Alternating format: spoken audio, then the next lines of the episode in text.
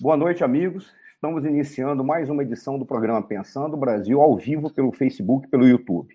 Eu, Marcelo Suano e Armênio dos Santos temos a satisfação de receber nesta oportunidade o publicitário e jornalista José Fuscaldo para conversarmos sobre as eleições municipais de 2020.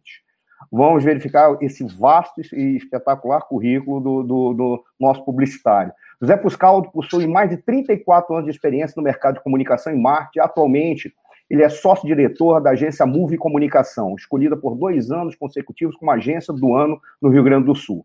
Exerceu ainda diversas atividades com destaque para os cargos de coordenação de comunicação das secretarias extraordinárias para assuntos da Casa Civil e Geral do Governo do Rio Grande do Sul, entre 95 e 96, é, diretor de publicidade do Governo do Estado do Rio Grande do Sul e presidente do Comitê de Comunicação Social do Governo do Rio Grande do Sul, 96 a 98 coordenador comercial da Rádio Obras e diretor de comunicação da Secretaria Especial da Habitação e Ação Comunitária da Presidência da República. Eu cumprimento José Fuscaldo e passo as palavras a ti para fazeres os teus, é, as tuas considerações iniciais e logo depois o doutor Armênio fará suas considerações. Eu encarei com uma pequena é, é, uma pequena palavra e o doutor Armênio fará as primeiras perguntas. Por favor, José Fuscaldo. Bom, boa noite a todos. Uma satisfação estar aqui com vocês dois, com as pessoas que estão nos acompanhando para falar sobre um tema instigante e, e, e muito presente né, na vida de todos, que, é, que são as eleições municipais, uh, candidatos a prefeito, vereadores, né? Uh, especialmente numa época tão tão difícil como a gente está enfrentando, né? Que é a época com essa pandemia, né? Uh, e que seguramente nos traz novos desafios, especialmente no aspecto da comunicação e de como se dará, como se darão as eleições nos mais de 5 mil municípios do Brasil. Né? Uh, uh, eu não sei se o Armênio já vai falar, ou se eu sigo falando, já saio dando minha, minha, minhas impressões, como é que é? Me disseram que era estar bem à vontade, eu prefiro ser provocado. Fica bem à vontade mesmo. O, o doutor Armênio vai, vai fazer suas considerações iniciais e depois nós passaremos a palavra fazer algumas perguntas tá. bem provocativas. Bem, boa noite, é, professor Marcelo Suano, boa noite, amigo José Fuscaldo. Boa noite aos nossos amigos internautas que já estão entrando e mandando suas mensagens. Já está conosco o André Gutierrez e o Mário Correia, já estão ao vivo conosco, mandando mensagens, e outros tantos que estão nos acompanhando e ainda não participaram.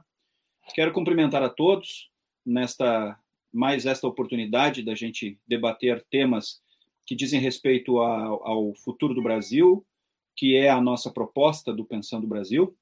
É, concitar a todos os nossos amigos internautas que participem, mandem suas questões, mandem suas observações, mandem suas perguntas.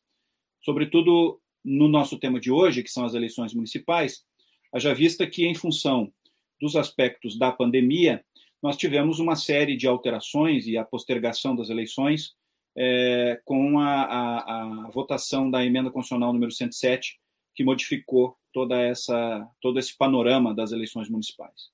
Eu, inicialmente, quero uh, agradecer a tua presença conosco, Zé Fuscaldo, uh, dizer que é muito importante ter alguém experiente e que conhece uh, essa matéria para colocar ao par a nossa opinião pública, os nossos internautas, sobre esses assuntos.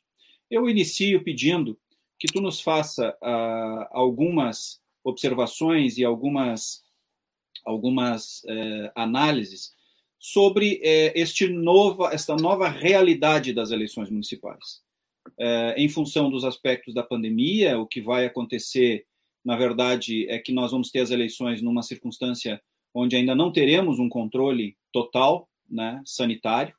É, e eu gostaria eh, que tu inicialmente fizesse alguma uma análise para nós desses aspectos da alteração das datas, da alteração do, do, do, calendário, o que, que isso pode influenciar ou não, como é que tu acha que isso vai se desenvolver, se isso vai ter é, uma importância significativa ou não no panorama das eleições municipais no âmbito do Brasil, nos mais de 5 mil municípios é, que integram a, a, esfera da nossa federação no, no, no âmbito municipal. Bom, uh, primeiro lugar, é o seguinte: nós estamos vivendo um momento diferente, né? Um momento, digamos assim, muito especial, né, em relação às nossas vidas, e há um sentimento muito latente do, do povo brasileiro, de uma maneira geral, em relação à própria vida. Há uma certa insegurança geral, né? Há um, um sentimento muito forte de insegurança. Isso se traduz também para as eleições, né? tanto do ponto de vista do comportamento dos candidatos, quanto da, da, da recepção dos eleitores ao à movimentação política. Explico melhor. Os candidatos todos estão em dúvidas do que fazer, de como fazer a, abordagem política. Né? Toda aquela abordagem tradicional de comícios, de reuniões, de contatos corpo, fazendo corpo a corpo, visitando comunidades, visitando a, casa dos eleitores, entrando na casa dos eleitores, tudo isso parece, se parece, uh, em num determinado momento, muito distante e às vezes impossível.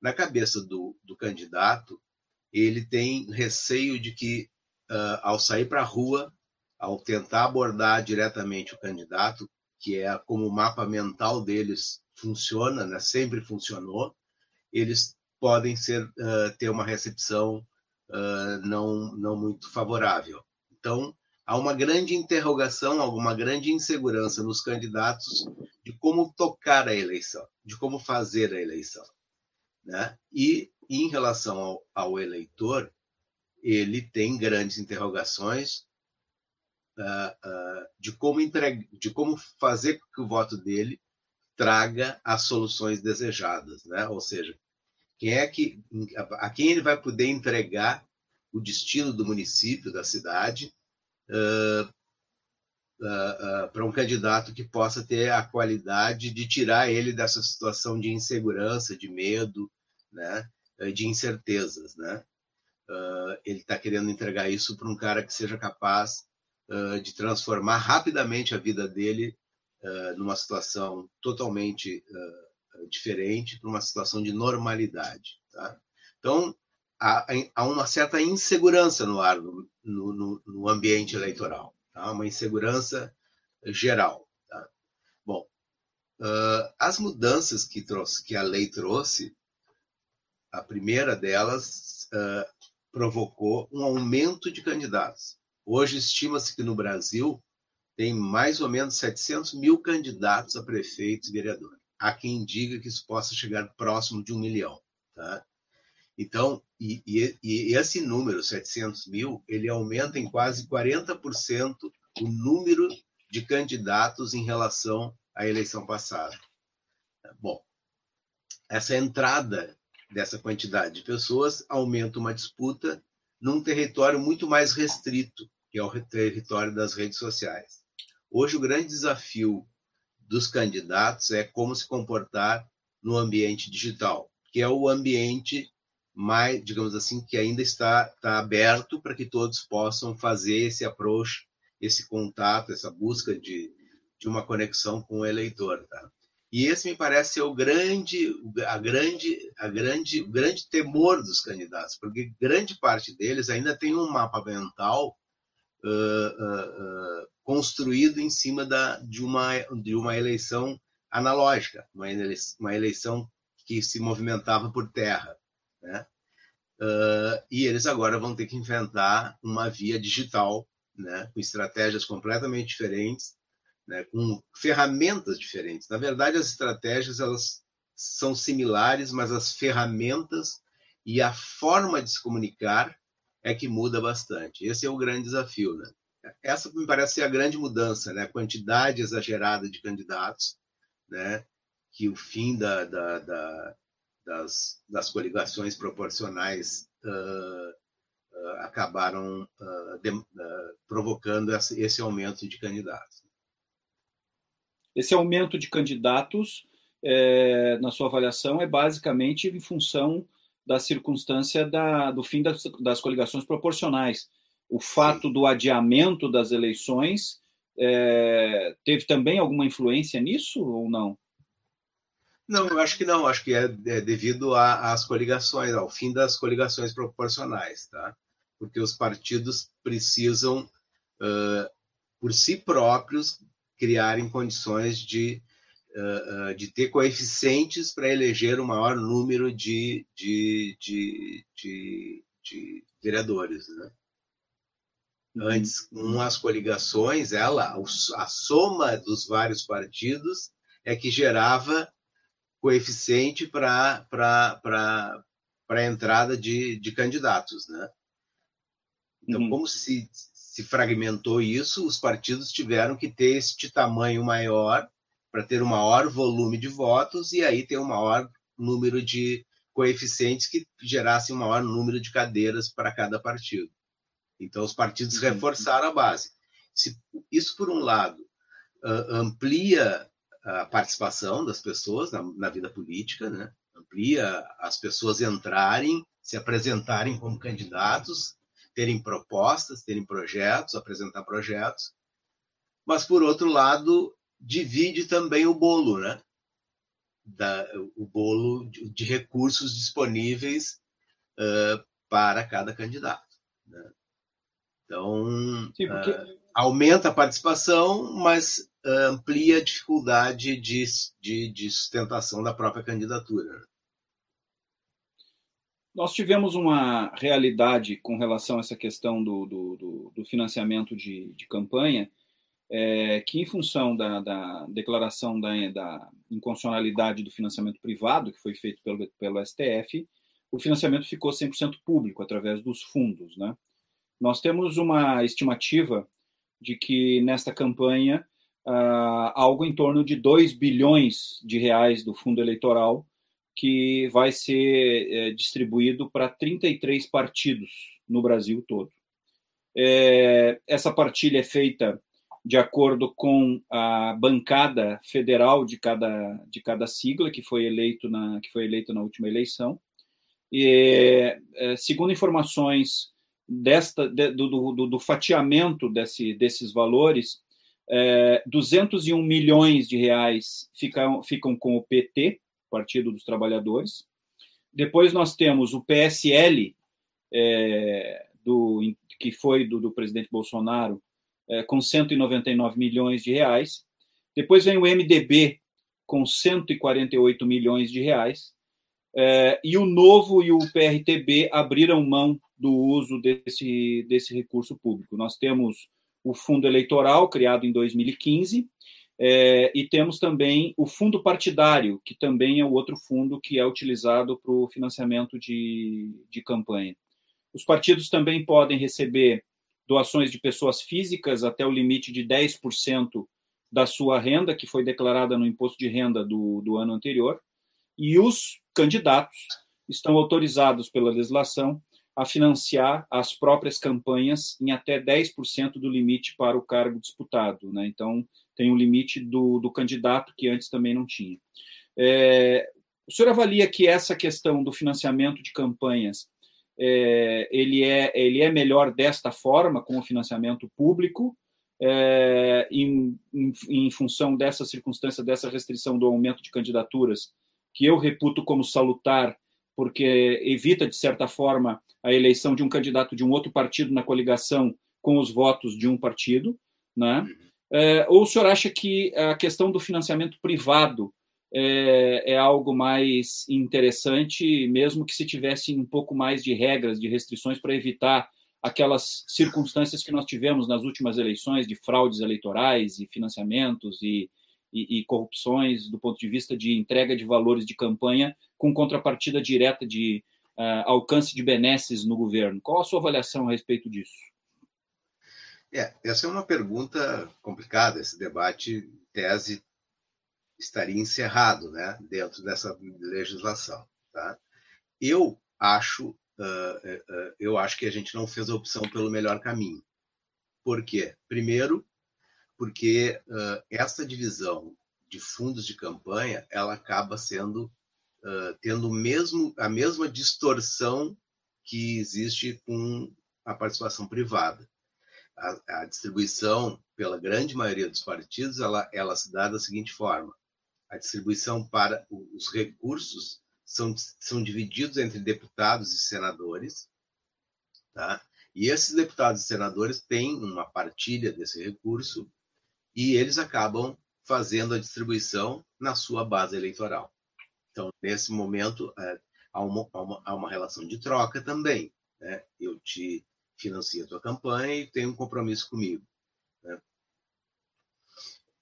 Se isso é, é, é, é bom ou não, eu tenho dúvidas, tá? Uh, acho que tem, é, é, ele também pode ser um, um, movimento injusto, né? porque tu acaba tendo que fazer critérios de distribuição. Então, tem deputados que vão fazer a distribuição e vão, vão, vão fazer uma distribuição, nenhum deles faz uma distribuição equânime, eles acabam de, uh, distribuindo esse recurso de forma estratégica, né? para municípios estratégicos, para candidatos estratégicos, e eles olham como a gente olharia um investimento estamos nós três ali. Vocês dois têm mais condições do que eu de se eleger, porque tem uma, uma trajetória, hum, digamos assim, já melhor construída, tem, tem, tem, tem, tem atributos melhor do que eu, tem mais, tem mais tarimba política. Então, certamente, o nosso deputado vai investir mais dinheiro em vocês do que em mim. E é assim que é a realidade. Por outro lado, e é uma realidade injusta, porque o vereador lá da ponta, que é um iniciante, que tem a convicção política, que tem um projeto legal, que tem compromisso com ética, com, com, com essas coisas todas, nem sempre ele vai ser contemplado com esse dinheiro, esse dinheiro não vai chegar nele. Né? E ele vai ter que tirar dinheiro do bolso, vai ter que tirar dinheiro de algum lugar para fazer minimamente o que precisa fazer para que o eleitor tome conhecimento do projeto dele, das propostas que ele quer levar, do número, enfim, uh, para que o, o, o, eleitor reconheça nele um cara capaz de levar as suas aspirações adiante. Né? Então, eu acho que é um sistema injusto porque ele não tem uma distribuição definida, cada um faz do jeito que quer.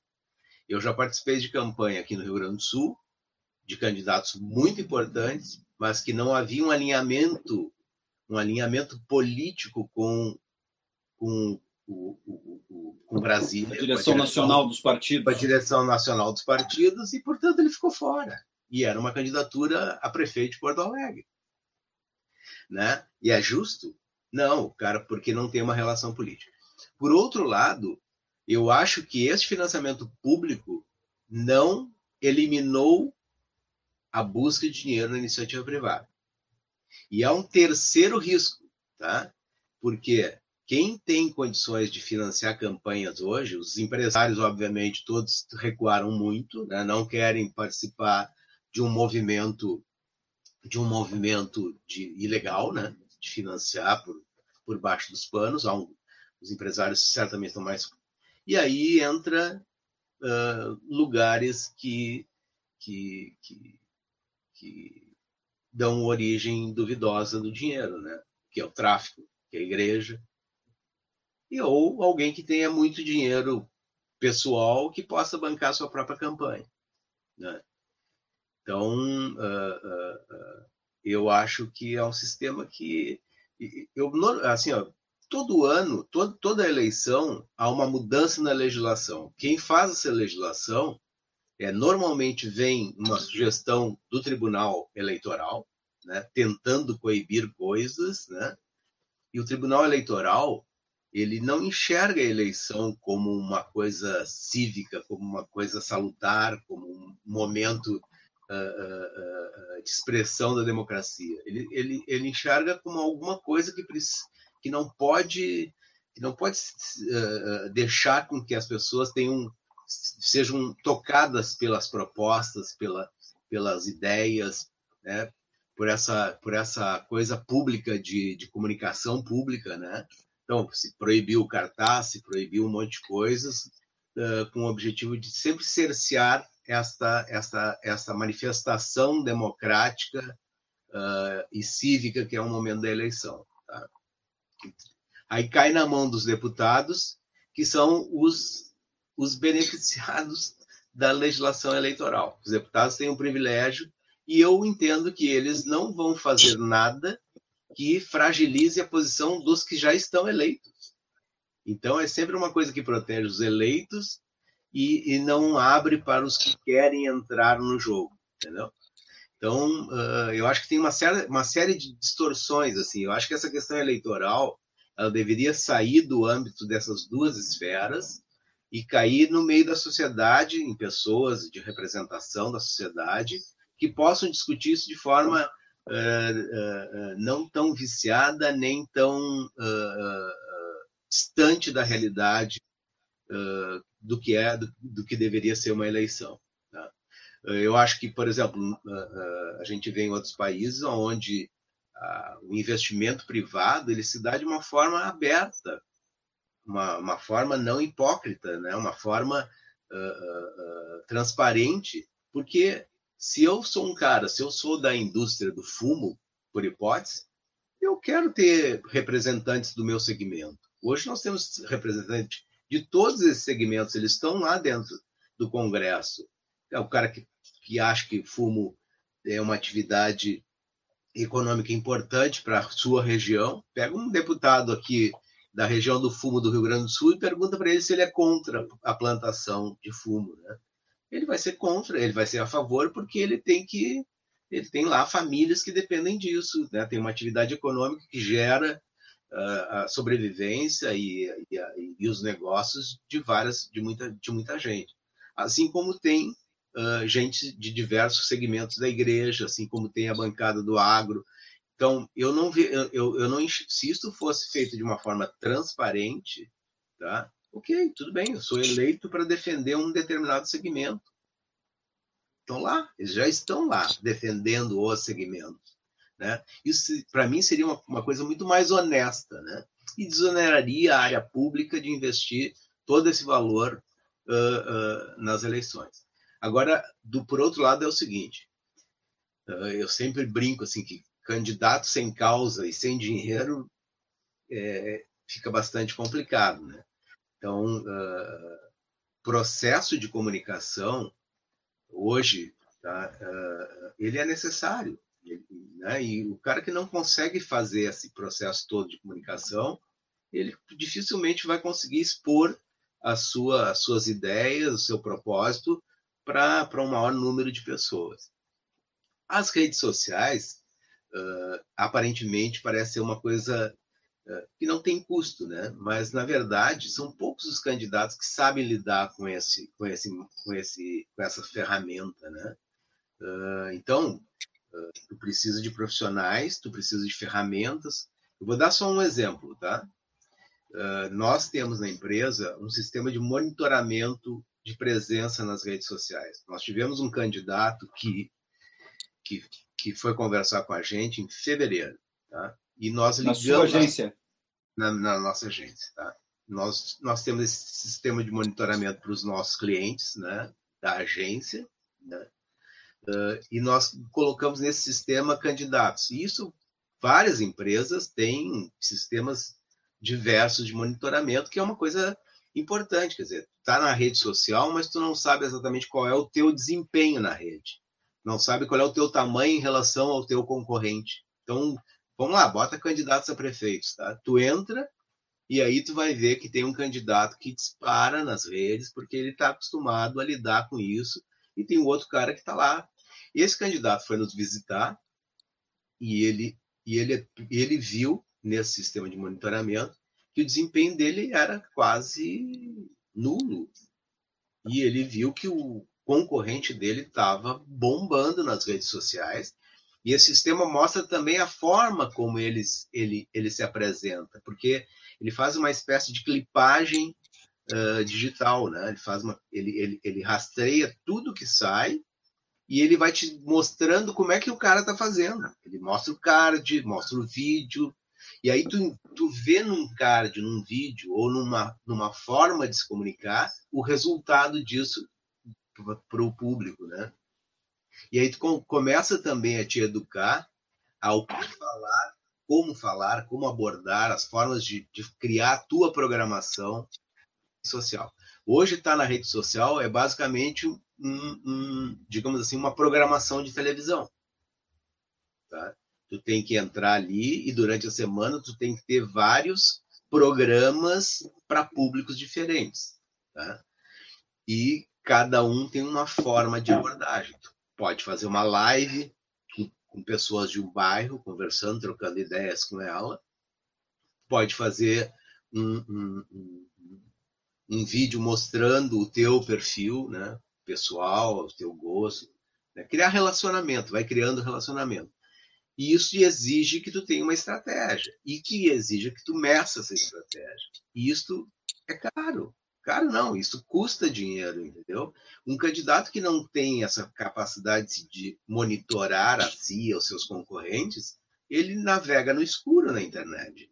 Né? Na campanha política, a gente brinca que pesquisa é como um, um, um radar né? que vai te mostrando, que vai te permitir pousar o avião em lugar seguro. Né?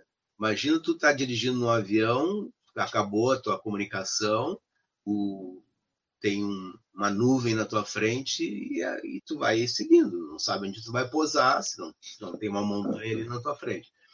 A pesquisa e o monitoramento em eleição, ela te dá isso, ela te dá uma, uma possibilidade de enxergar aonde tu está pisando, o que está refletindo, as coisas que estão acontecendo no ambiente quase que em tempo real. Isso tudo custa dinheiro. Comunicação custa, né? Tu ter um profissional qualificado para te, te auxiliar. E neste sistema que eu acho até que é em algum momento ele fica injusto, né? Uh, vai te obrigar a buscar dinheiro ou tirar do próprio bolso. Né? Embora haja limite hoje, né? Eu tenho a impressão que uma das alterações que aconteceram é que do próprio bolso o candidato ele tem até 10% apenas. É, não tem mais a liberdade que havia antes. Antes ele poderia bancar muito além disso. Agora eu acho que a alteração está em 10%. É, é, inclusive. É, 10, é, 10, é, é 10% do declarado no imposto de renda do ano anterior. Perfeito. Perfeito. mas, é, é, mas é um limite, né? né? É, é um limite. do candidato. É. O Meirelles, por exemplo, pagou a sua própria campanha gastando 10%, da, gastando 95 milhões de reais. É, mas é, que depende da campanha, qual é o cenário, qual é o ambiente, qual é o universo. É, depende né? da tua conta bancária. É, também. depende da tua conta bancária, mas também depende. Por exemplo, se uma campanha presidencial custar por volta de 800, 600, 700 milhões, para que você tenha 10%, você teria que multiplicar isso daí por 10, você teria que ter recurso suficiente. E no Brasil, acho que só um tolo jogaria 10% do, de um recurso dessa, dessa natureza para disputar uma eleição. Né? Seria é, um ou alguém muito. eu, eu não quero eu não quero passar adiante a minha expressão anterior para o Meirelles, mas, mas é muito recurso para você investir numa situação como essa, né? Apesar do Henrique Meirelles ter feito um investimento tão alto. Então retiro tudo. É que eu acho, que, o raciocínio dele foi, foi de uma forma mais relevante do que isso, né? Ele, ele tinha o dinheiro e ele disse: eu, eu vou usar o meu dinheiro e acabou. E não preciso buscar dinheiro em lugar nenhum, né? Mas é muito dinheiro. É muito dinheiro, né? É muito dinheiro, muito recurso para isso. E tem várias perguntas para serem feitas, porque os internautas estão começando a se manifestar. Mas, eu, eu, eu, Armênio, por favor, dê continuidade, depois eu vou ler a pergunta dos internautas Não, e tem algumas outras considerações eu, eu acho que só para dar um arremate nesse tema do financiamento público, eu apenas quero manifestar o, também o meu posicionamento a respeito disso. Eu concordo, eu acho que o financiamento público gera esses tipos de distorções, deixa a uma discricionariedade é, das é, direções nacionais dos partidos, e aí eles contemplam uns e punem outros.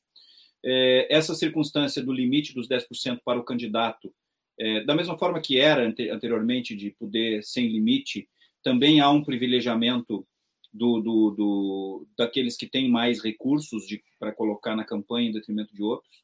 Por outro lado, é, o financiamento de pessoas físicas, única e exclusivamente, é, é uma circunstância que não me parece adequado, porque dessa forma, com o financiamento o financiamento pessoal único e exclusivamente, nós caímos no risco de uma distorção da representação eleitoral a curto e médio prazo. E, na verdade, nós acabamos favorecendo aqueles segmentos que têm maior é, é conexão de rede de relacionamento. E aí nós caímos é, não é que esses segmentos, é, a exceção de um que eu vou falar, não é que esses segmentos não tenham que ter representação na minha visão, mas nós caímos aí nos sindicatos, nós caímos nas igrejas, né? E não é que eles não tenham que ter representação, eles também têm que ter representação, mas não só eles ter representação. E nós caímos numa situação muito mais grave, que é a questão do próprio crime organizado de ter eleições. Nós tivemos agora aqui no Rio Grande do Sul, no município vizinho aqui a Porto Alegre, em Canoas, a prisão de um cidadão que fora candidato por um determinado partido, que não vem ao caso, ele foi candidato a deputado, e ele era, segundo informações da polícia, financiado pelo PCC. Então nós caímos numa circunstância como essa. Então o financiamento é, pessoal, é, pessoa física, também, se o financiamento é, é, privado, à luz do, do, do, que disse o STF, gerava alguma distorção, que me parece que não é o caso, o financiamento pessoal gera muito mais distorção e, mais do que isso, o risco de deturpação da representação é, política nos parlamentos a curto e médio prazo. Por quê? Porque, no caso do financiamento privado, e na minha visão, o financiamento tem que ser única e exclusivamente privado e não misto, como era no Brasil, né? mas o modelo que me parece mais adequado é o americano, com absoluta transparência, e se o sujeito quiser ser financiado por uma única empresa, ele vai ser, mas ele vai dizer isso para a sociedade, que ele é financiado por aquela empresa, como é o caso e essa empresa não financia todo mundo. E essa empresa não, não, financia, financia todo mundo. financia Sim. aquele candidato. Exatamente. É, Exatamente. Como é, como é nos, nos, nos Estados Unidos, né? E então a, o eleitor escolhe se ele quer ou não quer votar naquele cidadão. Mas o que me parece importante é que os financiamentos sejam feitos por setores. Porque não é a empresa A ou a empresa B que tem é, a, o direito de ter representação no parlamento, mas é o setor econômico A, B e C. É o setor do agronegócio, é o setor da indústria, é o setor de serviços, é o setor de comércio. Estas cadeias produtivas, na minha visão, têm que ter o direito de fazer este financiamento de campanha para ter os seus representantes e ter é, a representação parlamentar. E os financiamentos, então, deixariam de ser feitos por empresas, né, diretamente, empresa A, empresa B, empresa C, e passariam a ser feitos de uma forma através das entidades representativas dos setores, entidades privadas, e não entidades é, de caráter público, como, por exemplo, o caso das entidades sindicais, que, como tem recurso público, não deveriam e não podem fazer financiamento de campanha. Mas as entidades privadas, na minha visão, têm que passar a adotar esse papel e fazer o financiamento daqueles que representam os seus setores. Então, esse, um essa é a aspecto, defesa que eu faço. Tem um outro aspecto, eu tenho um amigo que ele tem uma tese que eu acho que eu concordo, tá? Que é uma coisa mais uh, a origem de tudo isso, tá? Os vereadores no Brasil não eram remunerados, tá? Não eram remunerados, eram eram eram políticos que se voluntariavam para cuidar da, ajudar a cuidar da cidade. Né? Então, eles eram movidos pelo interesse público. Né? Eles estavam ali voluntariamente para cuidar da cidade, para ajudar a cuidar da cidade. Uh, com o advento da remuneração dos vereadores, isso acabou virando quase que uma possibilidade de trabalho, uma boa remuneração, né? E isso acabou acirrando a necessidade das pessoas ter. Originalmente, o que, que era? Nós tínhamos lá um cidadão que cuidava do bairro, era um cara que organizou o bairro, ajudou o bairro a conquistar uma escola, a melhorar a iluminação, a melhorar o calçamento, através da liderança deles, a, a, várias coisas foram resolvidas e, essas, e essa pessoa naturalmente ganhava essa representação. E é, ele era convidado a assumir um posto de vereador para continuar o trabalho dele e aí em defesa do seu bairro, em defesa da coletividade, em defesa da cidade. E as pessoas iam para essa, faziam esse movimento para serem, para continuarem colaborando. Bom, na medida em que esses caras iam se destacando, eles viravam deputado estadual, deputado federal, e chegar, alguns chegavam ao governo, mas eram pessoas que vieram com uma origem uh, uh, uh, talhada no espírito público, no espírito coletivo, e não num, num, num balcão de negócios, numa, num, num lugar de, de, de, de, melhorar de qualidade de vida. E eu acho que isso é, é a grande. A qualidade da política, eu acho que ela começou a, a cair a partir desta, desta mudança, né? porque os nossos representantes acabaram tendo não tendo o espírito público ou, ou essa visão coletiva como prioridade.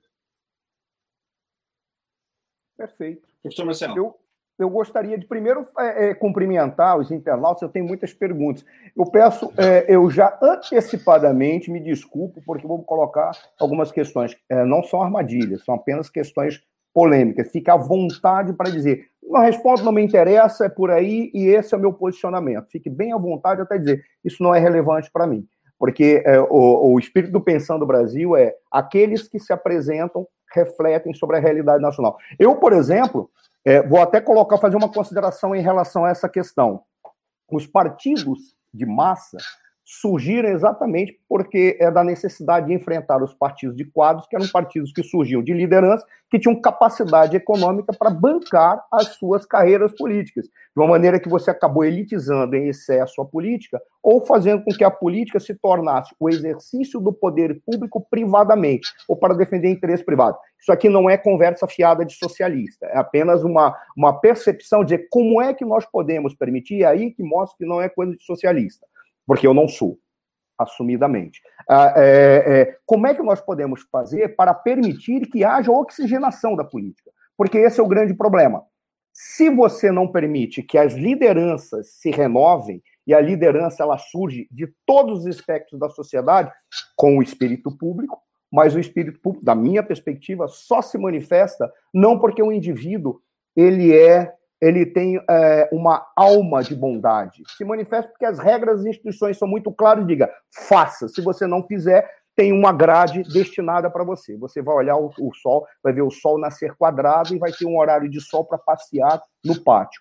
Ponto. Aí as pessoas realmente começam a pensar no espírito público.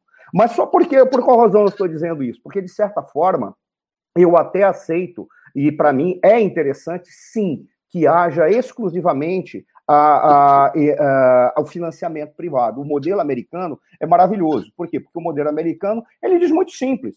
Eu estou votando naquele indivíduo, ele me representa. Eu tenho um bilhão para colocar na campanha dele, por exemplo, para a presidência da República. Tem um bilhão de dólares, que foi o caso, eu não estou lembrado, acho que foi, eu não estou lembrado quem foi o bilionário americano que ficou em terceiro lugar na, na corrida presidencial a umas eleições, a umas quatro, cinco uhum. eleições passadas. Eu tenho esse um bilhão, vou jogar.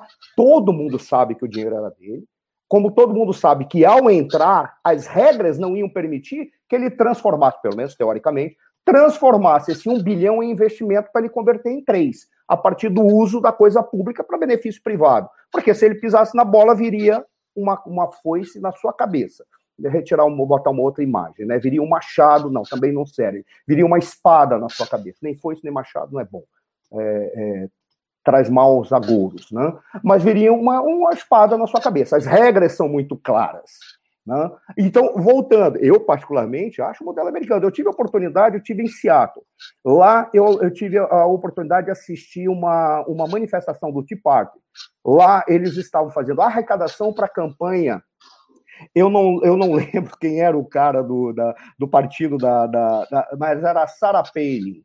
Era, eu me lembro que todos estavam fazendo e você entrava, pagava 100 dólares. Quando eu entrei, cheguei na porta, tinha que pagar 100 dólares para comer um churrasquinho. Churrasco de chuchu, beterraba, sei lá o que, que eles chamam de churrasco para ajudar a Sara Pérez, mas não vou gastar 100 dólares para ajudá-la vou gastar aqui. E fiquei olhando de longe, depois saí, fui lá para outro local, fiz algumas reuniões, mas eles falam, é tudo arrecadado para a campanha. No lado da festa do, do, do, do, do Party, tinha uma venda em que eu entrei apenas por curiosidade. E nessa venda tinham papéis higiênicos com o rosto da Sara Palin. E todo mundo que comprasse o papel higiênico estava investido na campanha do outro é muito claro. Ou seja, tem aqueles que acham que a Sarah Palin só serve para uma coisa e outros que achavam que ela servia para ser vice-presidente da República. Entendeu? É claro. Da mesma forma como, por exemplo, a gente vê nos Estados Unidos, uma rede de televisão fala muito simples. Ela para, eu não gosto daquele indivíduo, mas ela fala, eu não gosto daquele indivíduo. E as notícias que eu vou colocar são notícias claras de que ele não presta, mas eu não vou mentir nem colocar a notícia pela metade. Eu vou apresentar a notícia inteira, de uma maneira que é legítima uma rede de TV, uma, uma, uma, uma, um grupo midiático, assumir que gosta ou não gosta de alguém. O que não é legítimo é ele ser. É, é, é, deturpar a notícia ou apresentá-la pela metade como uma forma de se posicionar ou destruir a campanha, ou destruir o cargo, ou destruir. Quer dizer, não estou fazendo alusão a nenhuma rede de TV e nenhum presidente da República. Nós vivemos isso ao longo de 20 anos. Nesse momento, a gente está vivendo isso de uma maneira muito intensa. Mas nós vivemos isso já tem um bom tempo. Né? Ou seja, é legítimo. A maneira como você vai arrecadar também. Agora tem que ter transparência. Porque senão você acaba impedindo a, a oxigenação ah, como o Armênio falou, eu adoro a ideia dos sindicatos, sim, eu acho que os sindicatos têm que financiar, mas para o sindicato financiar, ele tem que financiar com o dinheiro do próprio sindicalizado, que vai lá e coloca porque acredita no seu credo, porque acredita, porque tem um sistema jurídico que lhe defende e está se sindicalizando. Da, contribuição ele... privada e não do recurso Exato. que ele com, com financiamento público. Exato. Aí o sindicalista vai para o meio da rua e vai dizer: sindicalizem-se, porque eu estou te oferecendo toda essa cartela de oportunidades e benefícios. Assim, você se sindicalizando, você tem alguém para te defender, o que é legítimo e é desejável, da minha perspectiva. Eu não sou contra a extinção do sindicato, sou contra o sindicato estar tá funcionando com dinheiro da sociedade. Isso é conversa fiada, isso é papo furado. Isso é que está que tá enganado. Mas veja, eu fiz essa consideração apenas por uma razão simples. É porque quando eu olho o problema da, do investimento é, privado, exclusivo, sem entender como isso se dará para permitir a oxigenação da política, você vai acabar elitizando. Você elitiza de uma forma tal em que nós temos um problema. Qual foi o problema? Foi no início do nosso, da nossa conversa. Pô, você tem 10%. Ah, mas é 10% daquilo que foi na declaração de imposto de renda do mês passado. Aí o que que você. Do mês, desculpa, do ano, do ano anterior. Quando você para e dá uma olhada, você pega a exceção e vai transformá-la em regra de uma maneira tal que vai ficar claro. Ora, a exceção, o Meirelles tem o dinheiro para jogar fora, eu acredito, né? Eu não acredito que ele tenha, mas tudo bem. Ele aceitou jogar o dinheiro dele fora. Jogou o dinheiro dele fora numa campanha, se apresentou, defendeu pelo espírito público, tudo bem. Ótimo.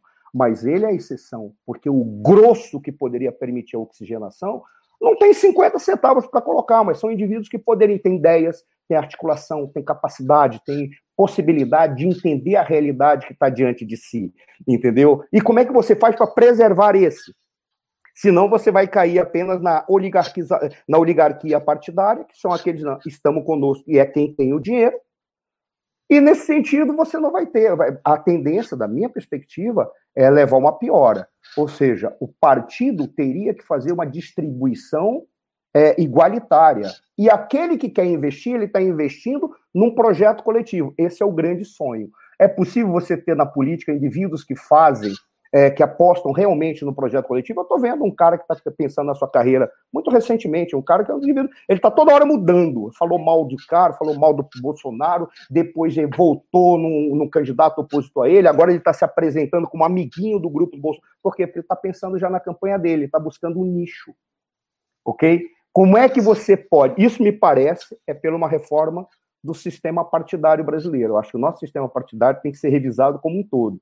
A partidos não podem mais precisar de uma década para ser, para ser, é, falando, estou falando figurativamente, para conseguir ser registrado. O problema é como você faz a cláusula de desempenho para que tenha representatividade real e não uma representatividade fictícia.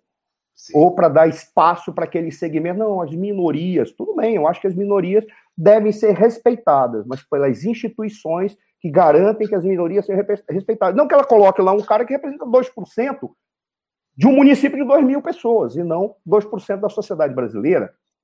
É, mas isso são apenas alguns detalhes. Eu estou colocando isso diante de uma série de questões que foram apresentando, e já vou ler as considerações do, dos internautas, porque isso que mobilizou foi já de uma pessoa que me passou pelo WhatsApp que não estava conseguindo, pela, pela internet, apresentar aqui no nosso grupo. A questão toda, eu já coloco já, vem as polarizações. Nós vivemos um momento de polarização exacerbada. Ora, a linguagem hoje é diferente. Você não encontra mais é, lideranças da convergência. Quem é um líder da convergência? O Aramênio dos Santos. É um cara da convergência. É um cara que. Mas não é convergência sem ter posicionamento.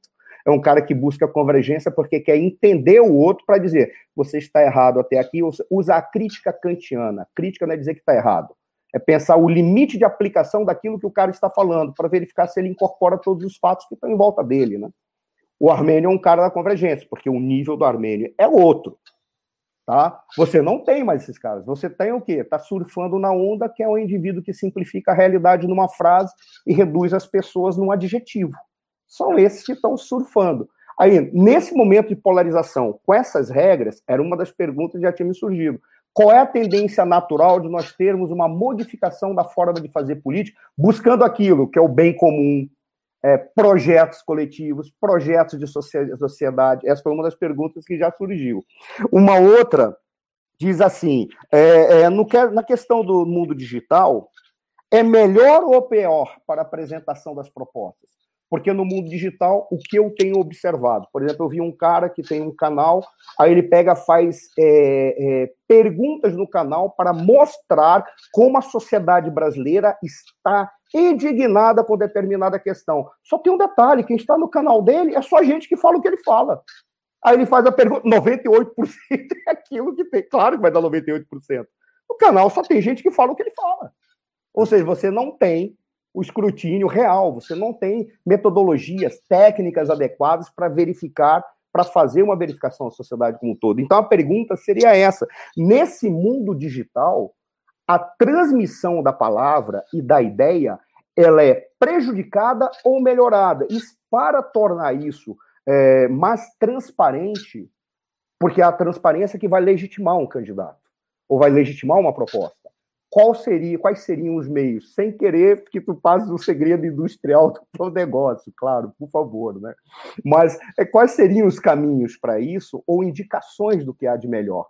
Aí eu vou ler, se, se, se conseguiste anotar isso, que é tanta coisa, isso aqui é gente que está me passando. Eu vou ler as participações e depois tem mais uma pergunta que foi mandada pelo WhatsApp, porque não conseguiu ser escrita aqui. Primeiro, o economista André Gutierrez falou boa noite a todos os participantes dessa live, está sempre conosco e será futuro um dos entrevistados, porque ele é um economista que trabalha com formulação de políticas públicas. Tá? O Mário Correia está parabenizando o doutor Armênio, é, o, o Mário Suano está dando uma boa noite a todos nós, que é um engenheiro do Amazonas que nos acompanha e é, vive a angústia do meio empresarial da, da, é, das empreiteiras e da construção civil. O Elineu Alcides Rec está é, parabenizando, está dando boa noite a todos nós e está dizendo que é interessante e esclarecedor esse assunto de hoje. Está mandando um abraço. Uh, o André Gutierrez está entrando, mandou uma, uma, boa noite a todos que estão entrando pelo Facebook. O Coronel Petri, que é o vice-delegado da ADESG, da representação da, da, da, da delegacia da, da, da, Associação dos Diplomados de Escolas Superiores de Guerra no Rio Grande do Sul, está dando boa noite a todos nós. O doutor Sérgio Domingos Figueiredo, que foi delegado da ADESG durante muitos anos e, e, e trabalha com assessoria e trabalha dando assessoria, principalmente assessoria política, está dando, desejando uma boa live a todos nós. Marina Fotora está dando uma boa noite a todos nós. A Marie Lipinski está fazendo uma outra pergunta. O excesso de exposição nas redes sociais pode ser negativo? Tipo polêmica desnecessária ou até mesmo fake news? Creio que seja imprescindível uma assessoria a esses indivíduos que estão utilizando a, as redes sociais como uma forma de baratear a sua campanha. Queira ou não queira, é apesar de tudo isso que, o, que foi feito pelo, pelos, pelos órgãos e pelo poder jurídico, pelo, pelo poder, o Supremo Tribunal Federal, para limitar determinadas ações, tá? Não estou dizendo que o que ele está fazendo é ilegítimo, nem que ninguém, que as pessoas devem ofender ministro do Supremo. Não é isso. Estou dizendo que fizeram coisas para limitar as ações. Apenas isso. A Ruth Ferraz está parabenizando guerreiros lutem por um país melhor.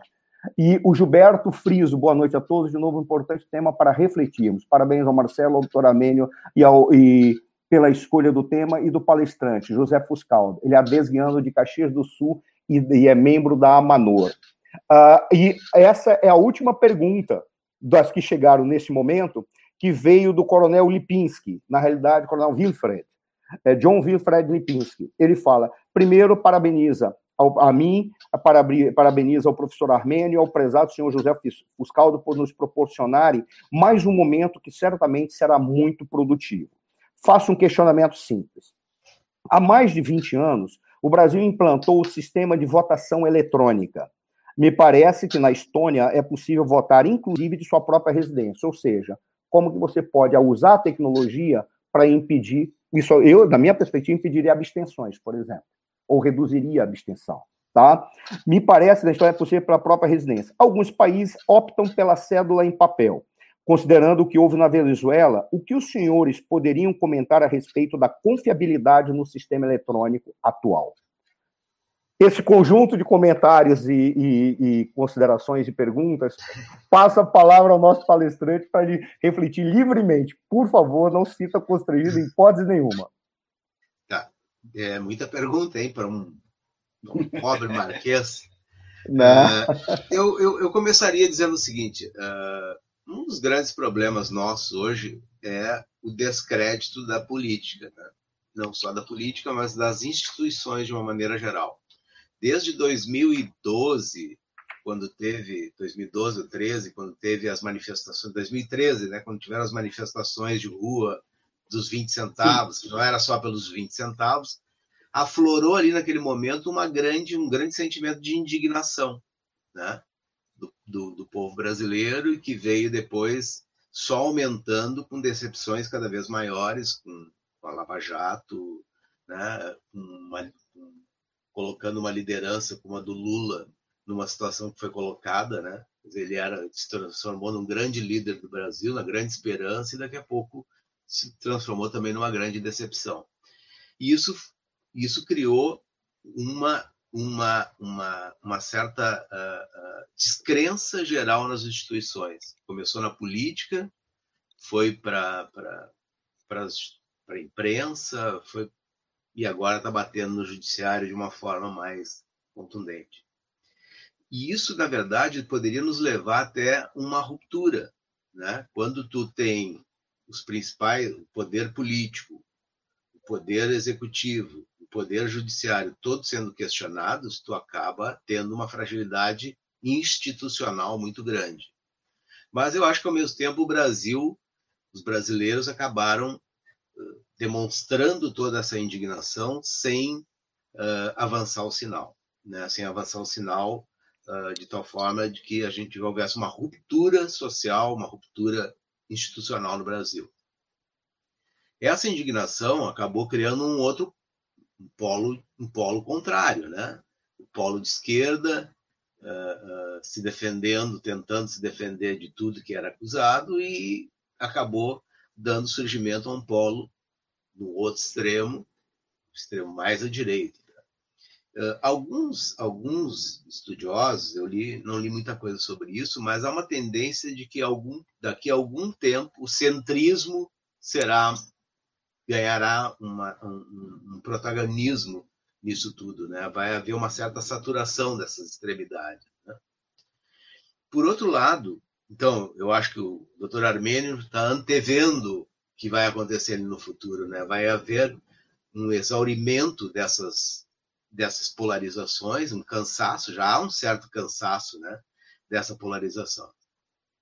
E eleição a gente costuma falar que quem decide não são os polos.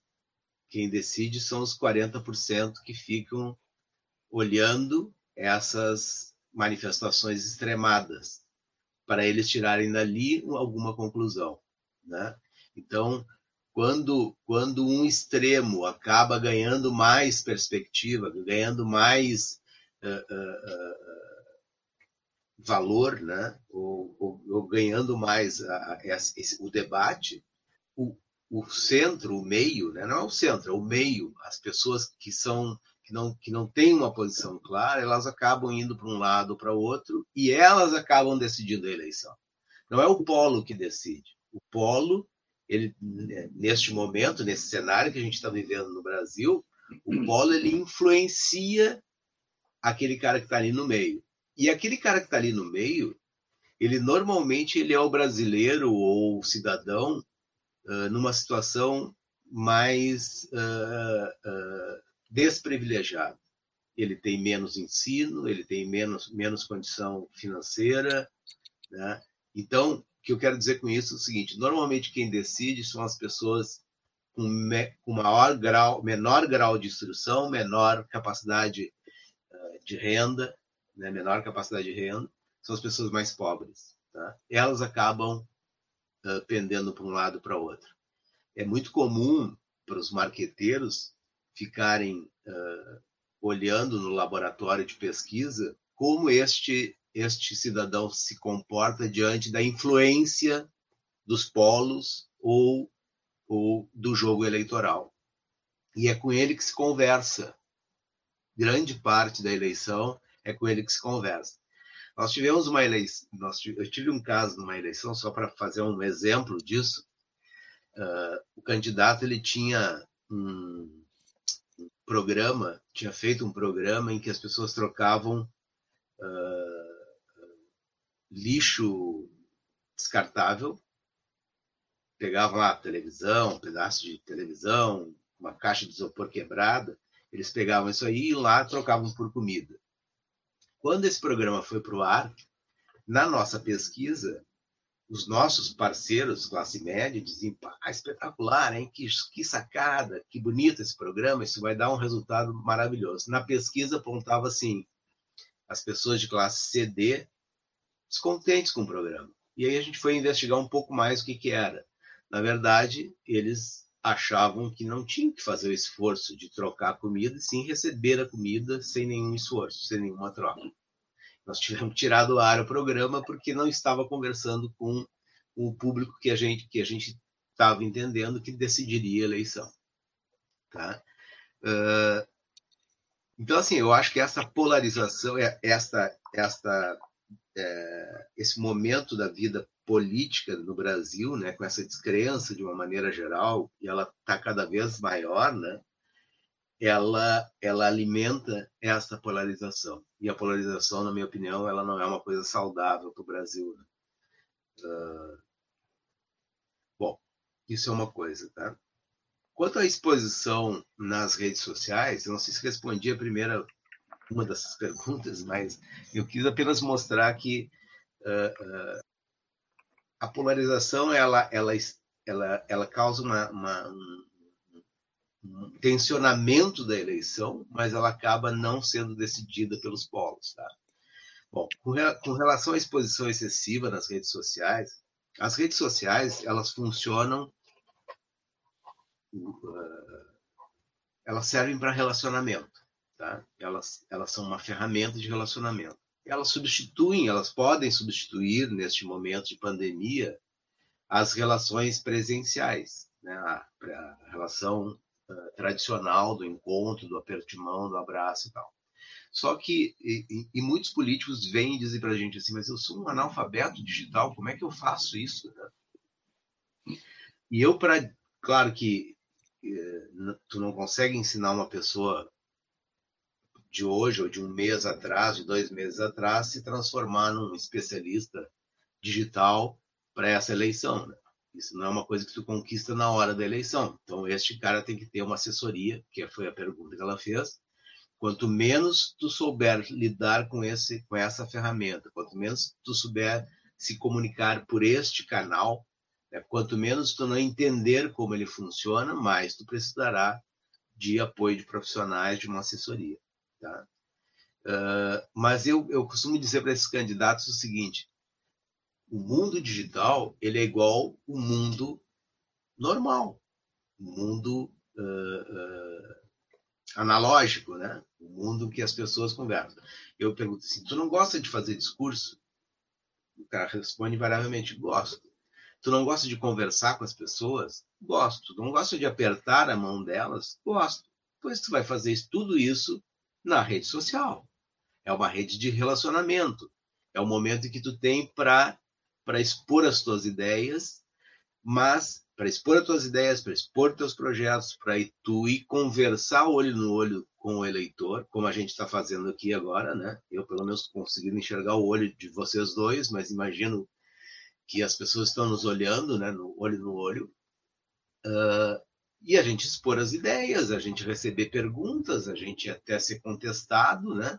E a gente ter a capacidade de se relacionar com as pessoas. Então, uh, uh, isso acontece igual. Esse mecanismo é para isso mesmo, é para fazer relacionamento, só que de um modo virtual.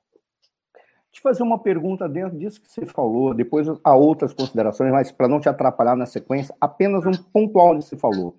Uh, a exposição por uma rede social ou por um programa como esse, ela facilita ou dificulta o processo argumentativo. Por quê? Porque nós tivemos a oportunidade de ter visto, e quando eu falo nós da nossa geração, de ter visto verdadeiros retores, indivíduos que sabiam argumentar e chegavam, por mais que falassem coisas absurdas, eles conseguiam hipnotizar as pessoas enquanto falavam.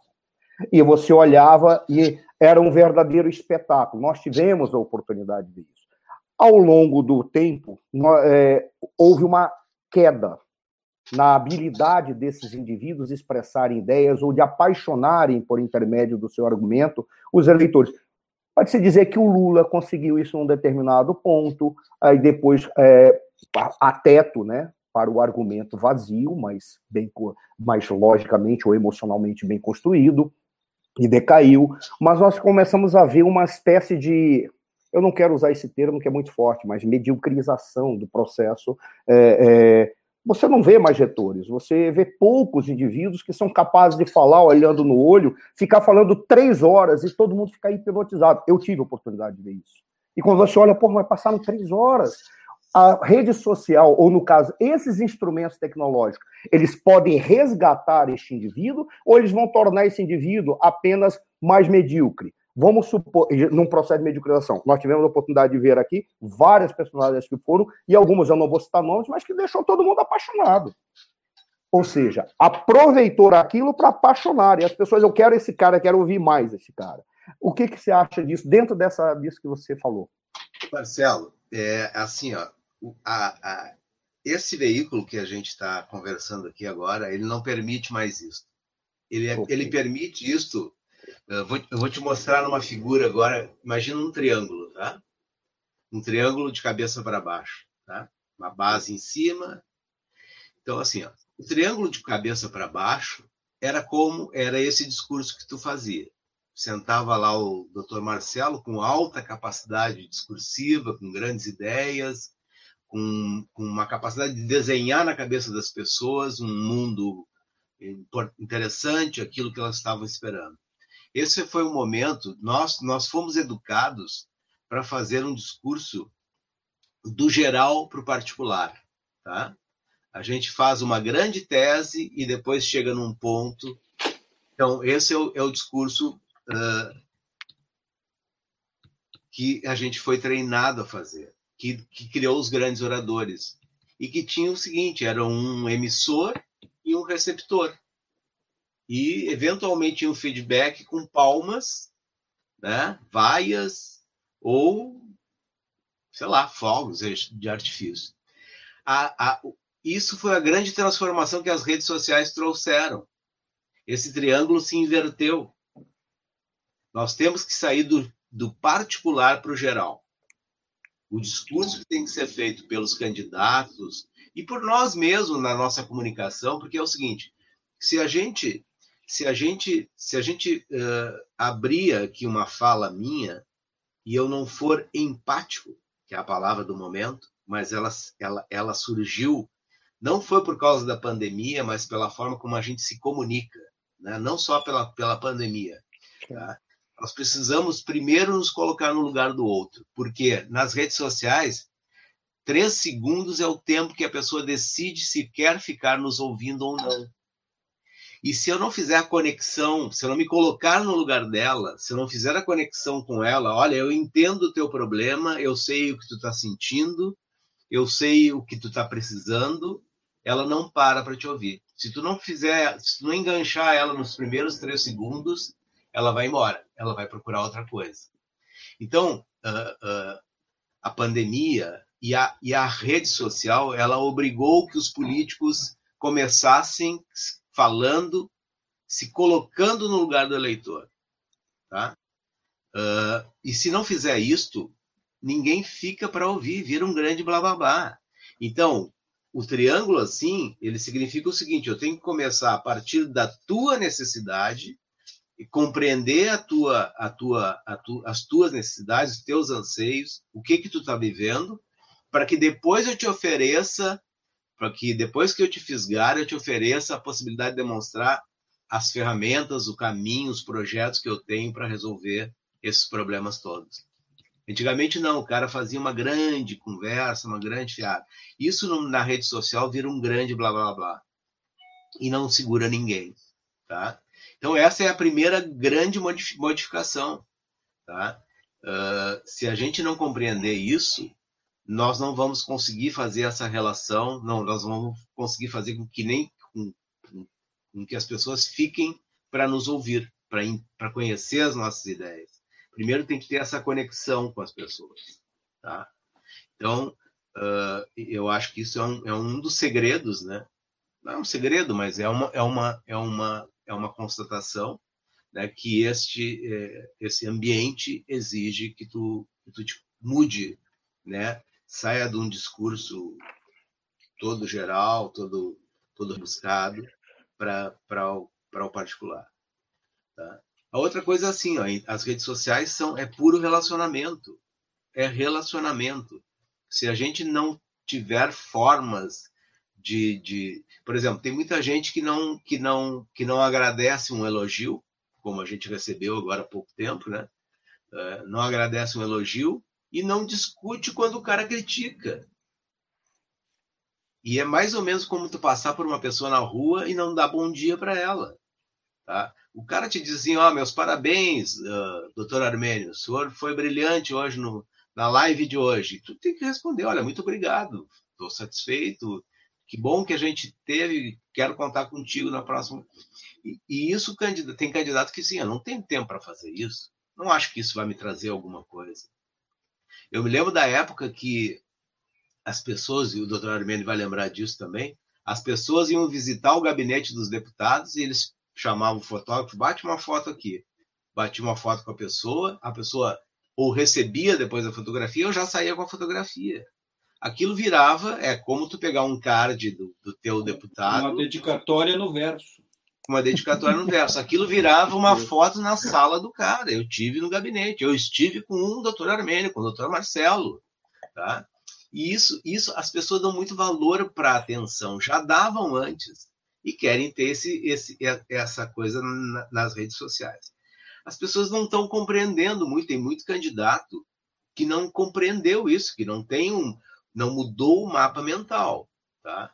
Uh, e isso é muito importante, esse processo de modificação. Então, o nosso primeiro trabalho, ele é de tentar preparar o candidato para entrar nesse novo mundo.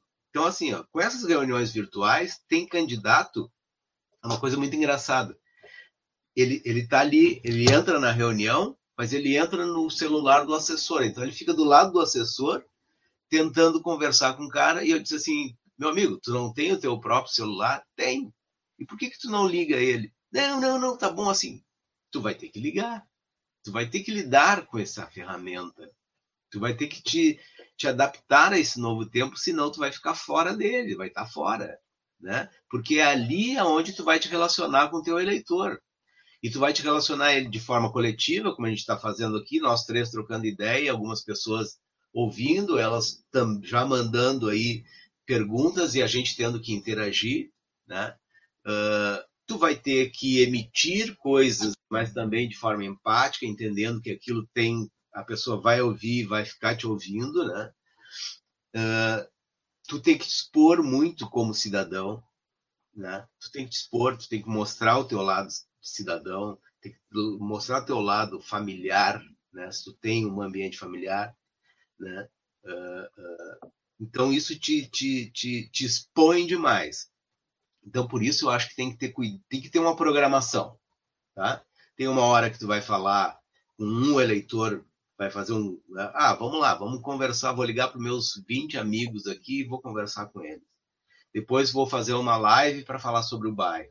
Depois vou falar uma, uma um, vou fazer um programa, vou trazer duas, três pessoas do segmento da saúde, vou trocar ideias, elas vão me perguntar. Então, é uma programação de televisão, tá? E, e, e, e, isso faz com que ela não seja excessiva, porque tu vai conversar com públicos diferentes, tu vai enviar mensagens para públicos diferentes, em momentos diferentes, ou eles virão ao teu encontro porque tem um determinado assunto que, que atrai eles para essa, essa conversa. Né? Então, são estratégias que, que alguns candidatos têm, a gente nem deve atrapalhar, porque sabem fazer isso de forma muito, muito interessante. Né? Tem várias pessoas aí que já estão muito bem, uh, que atuam muito bem nas redes sociais, entenderam como é que funciona, entenderam como é que é o meio, né? Uh, e outras, lamentavelmente, vão perder a eleição por, por, por inabilidade nessa área. Perfeito. Mesmo que tenham uma boa assessoria. Faço, é, é Essa... Doutor Amélio, faço os comentários primeiro das pessoas que estão aqui, ou você quer primeiro fazer a pergunta e depois eu leio o comentário dos internautas? Eu acho que eu gostaria de pegar esse gatilho ainda na, na, na, na dando seguimento a esse enfoque de redes sociais para a gente não perder o, o link. É, a questão da internet, redes sociais e aplicativos nessa eleição, Uh, o regramento é de que é, estão proibidas uh, o disparo de mensagens em massa via aplicativos de, de, comunicação de internet.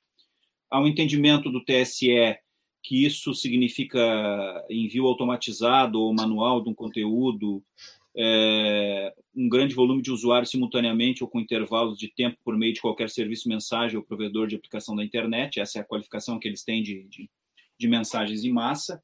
Isto é, impõe uma restrição ao uso dos robôs que eram utilizados uh, usualmente para fins de é, disparo de mensagens em massa. Né? As páginas é, de internet, todas elas têm que ser oficiais dos candidatos, têm que estar informadas à Justiça Eleitoral quando do registro da candidatura no sistema Candex. É, também os aplicativos também que vão enviar propaganda eleitoral, é, eles são permitidos, mas somente para contatos é, cadastrados de forma gratuita pelo candidato ou pelo partido. É, o postulante é responsável pelo, pelo envio e quem recebe tem que ter o dispositivo automático de descadastramento da, da, da dessa, dessa lista. Né? Eu vejo com algum problema essa circunstância de saber o que efetivamente é um cadastro gratuito ou se o sujeito obteve alguma lista de, de, de, de, de cadastros, né, dessas que são vendidas e compradas, né, é, não, não vejo como a Justiça Eleitoral poder fazer um, um, um controle disso, a não ser por alguma denúncia de alguém, etc. e tal, e, mas fazer a prova disso é bastante difícil.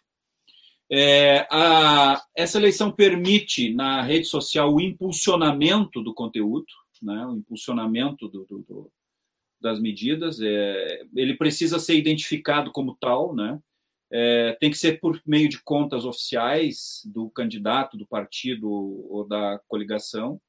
É, é, proibido o contrato de agência terceirizada para fazer um impulsionamento. Ele tem, o impulsionamento tem que ser feito direto com a rede social através da, da, da conta do, do, do, do, uhum. candidato, né? É, e é, é, o, o uso de qualquer informação na propaganda eleitoral pressupõe que o candidato é responsável e que ele aferiu a veracidade dessa informação, portanto, ele, ele pode ser responsabilizado por uma informação é, não verdadeira que tenha sido postado em qualquer uma das, das suas propagandas eleitorais, incluindo é, rádio, TV, internet, é, redes sociais e etc. e tal. E estão vedados, as, assim como os showmícios são proibidos já desde muito tempo, né? As, os live-mícios agora com essa nova é, com essa nova realidade virtual também estão é, vetados. Inclusive com participação de artistas, né? Live é, live. É, transmissões ao vivo por artistas, né, incluindo incluindo atos de campanha, né, que é o, é o equivalente ao antigo showmício, né? Inclusive com vedação se o sujeito candidato é ele o próprio artista. Então, nem mesmo ele pessoalmente pode fazer esse tipo de atividade, porque há um entendimento da justiça eleitoral que precisa separar a questão da candidatura da arte do sujeito. Né? Então, é, ou seja, propaganda eleitoral é para fazer propostas, não é para expor os seus dotes artísticos. É, isso criou uma certa faço... confusão, porque as pessoas é, dá a ideia de que o cara não pode fazer uma live para fazer o, o, seu comício, né? Comício. Não, não, não, não. Político. É, é, é, live. Isso causou uma certa confusão, né? É, é o equivalente ao show. É um show. É com show, é né? Um show, é uma live é um show, show. a live. Uhum. É, são essas lives que estão sendo feitas atualmente pelos artistas, etc. e tal, não podem ser feitas com uso, mesmo sendo o próprio candidato artista ou com artistas terceiros, é, que dê caráter de show, né? Mas é possível fazer a live como exposição de, de, de, de, de, de argumentos, né? E, e, e vídeos na rede social, né? Bom, nós temos aí algumas questões. Essa circunstância do impulsionamento, né? É, o quanto isso é, pode auxiliar o candidato e o eleitor, né, para que ele possa ter mais acesso, etc. e tal, e o candidato para poder chegar a maior, um maior número de candidatos. As informações verdadeiras, nós temos um grande problema. As fake news é um grande problema das eleições, não é de hoje. A Justiça Eleitoral implanta algumas regras com relação a isso, é, os processos tendem a ser mais céleres para retirar do ar, né? mas isso é um problema. Como lidar com isso? Como o eleitor pode lidar com isso? Como, como é, é, a sua visão com relação a como nós podemos, o, o, como eleitores, lidar com essa circunstância? E os candidatos também, porque os candidatos são atacados, né, muitas vezes pelos seus adversários, com mensagens falsas. E aí é, se diz que em eleição, muitas vezes, mais, vale mais o boato do que o fato. Porque até que tu consiga tirar do ar, o negócio é travesseiro de penas ao vento. Né? É, até que tu consiga ter um efeito suspensivo numa justiça eleitoral, isso já difamou e já propagou na, na, na, rede eleitoral. Então, do ponto de vista dos candidatos, como é que a gente pode trabalhar com isso, com relação a essas, esses ataques virtuais que são feitos, e do ponto de vista do eleitor? Como ele pode aferir efetivamente a veracidade das informações que estão chegando a ele, de maneira que ele possa escolher a melhor proposta e o melhor candidato. Bom, uh, o virtual imita o real, né? É. Uh, acho que é uma frase que traduz um pouco do que eu falei antes e serve para essa tua pergunta também. Uh, a política sempre teve o esgoto, né? Nós sempre tem um duto ali de esgoto por onde passam as fake news e que antigamente passavam os folhetos apócrifos, né? É, as guerrilhas digitais. É, não, mas antigamente, hum. até o advento das redes sociais, as campanhas eram recheadas de, de, de folhetos com denúncias, com Sim, é mentiras. Com... Então, é, eu acho que a, o mundo digital imita o mundo real. Tá? Uh, no Brasil há um movimento muito grande de, de pessoas relacionadas à área dos veículos de imprensa, das agências de comunicação, da área de comunicação, uh, tentando regulamentar uh, no Congresso um, um, uma nova lei que, que, que, que sirva para atenuar. Já existe uma lei, mas ela foi feita muito rapidamente, num momento ainda que não se tinha compreensão total né, do estrago das fake news. Né?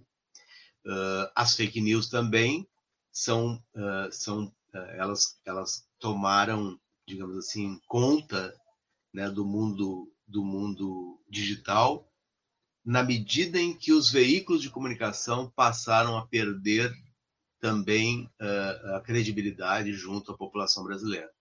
Né? O que acontece com a Rede Globo, o que acontece com a RBS no Rio Grande do Sul, e que acontece de uma maneira geral com os veículos, né? Uh, uh, especialmente por conta da polarização, né? Uh, eu acho que permitiu que isso as pessoas não as pessoas perderam a, o, o, o, norte de onde tirar notícias com credibilidade, né? Então qualquer coisa vale, né? Qualquer notícia que chega e a gente estava acostumado com os nossos veículos tradicionais a ter minimamente um, uma certa credibilidade, a checagem da informação e tal. Então, está havendo um movimento muito forte no Brasil para tentar recuperar isso, mas isso não é uma exclusividade brasileira, né? As fake news, obviamente, não é uma exclusividade do Brasil. E eu acho que essa eleição ainda nós vamos ter muito, muito, muita, muita guerrilha, muita, muito, muita ação né, na, subterrânea né, nas campanhas. Tá? As pessoas estão desprotegidas, né? As pessoas são muito suscetíveis a, essa, a entrar na, na desinformação, né? As pessoas uh, hoje, de uma maneira geral, uh, estão dentro de bolhas e estão ali para aceitar o que elas querem ouvir, né? Então, isso é um, uma grande. Então, nós estamos lidando com, com, com, com um canal, com um meio novo, né? Certamente nós vamos ter que amadurecer e passar por uma série de coisas para sair ali na frente mais maduros, mais, digamos assim, com mais credibilidade do que, do que é posto nas redes sociais. Né? Então, uh, eu acho que nós não estaremos livres disso, não. Né? Isso vai depender de uma, de uma educação do povo, de fazer a checagem de, de informação, né?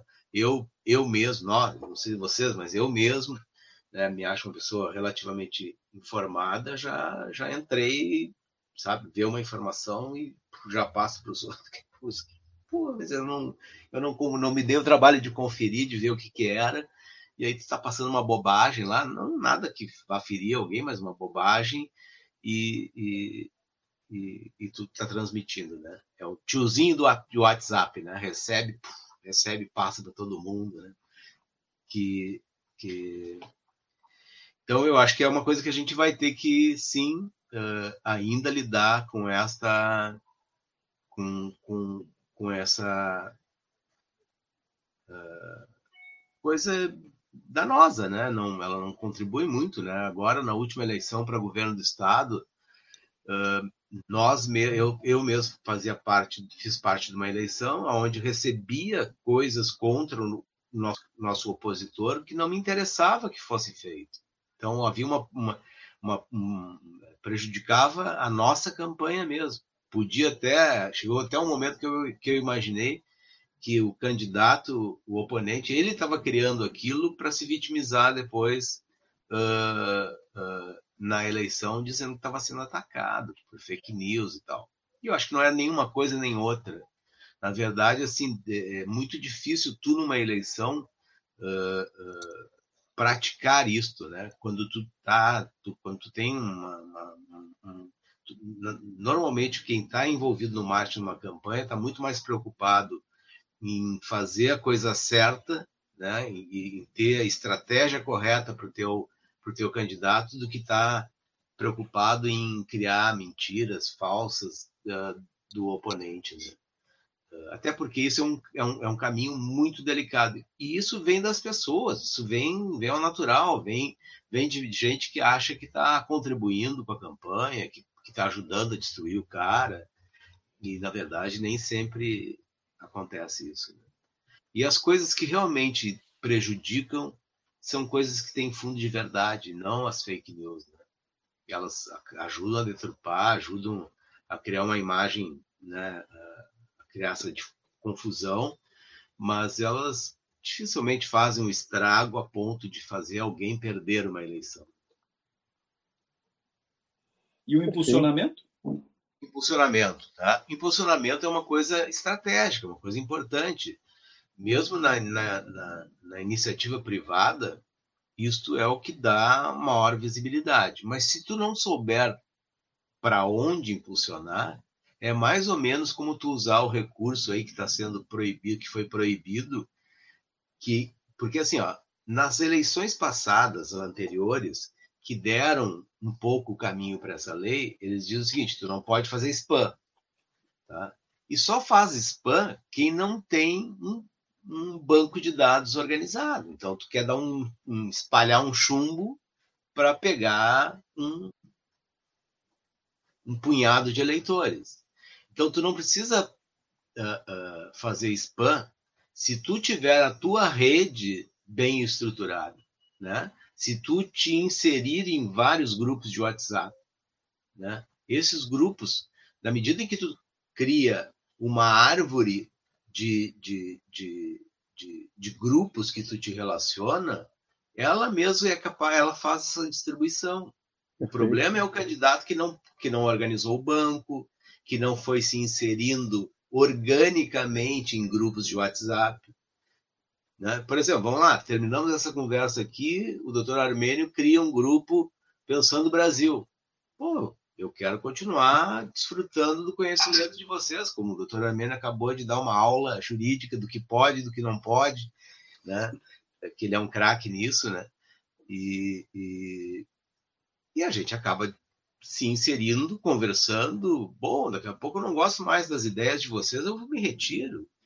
Hum, ou vamos, vou trazendo mais gente para a gente trocar ideias. Olha, vamos lá, tem o doutor Armendo, o doutor Marcelo, mais um grupo de pessoas interessante para a gente pensar o Brasil.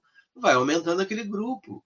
São esses, são essa, esta rede orgânica que tu não monta a 40, 20 dias de começar uma eleição. Tá?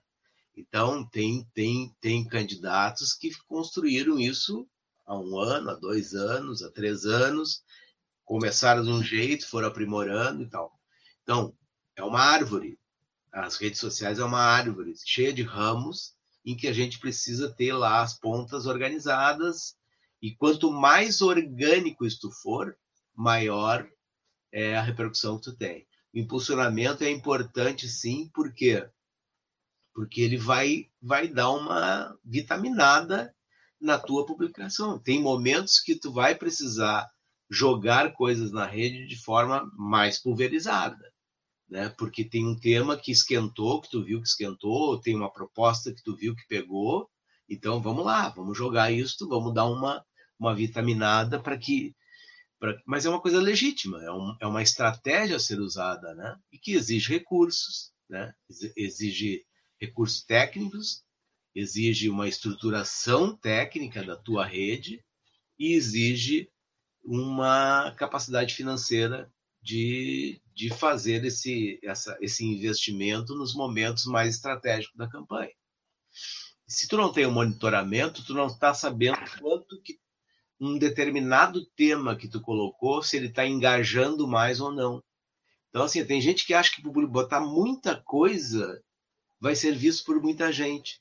Não é verdade, tá? Isso quando a gente bota no nosso sistema de monitoramento, a gente vê que às vezes tem, por exemplo, eu, eu, eu peguei lá clientes da, da área financeira, bancos, tá?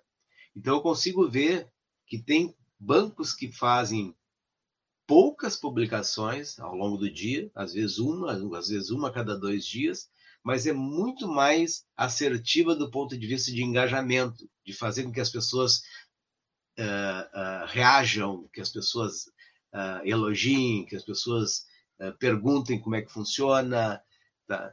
né? que as, causa uma reação emocional nelas, né?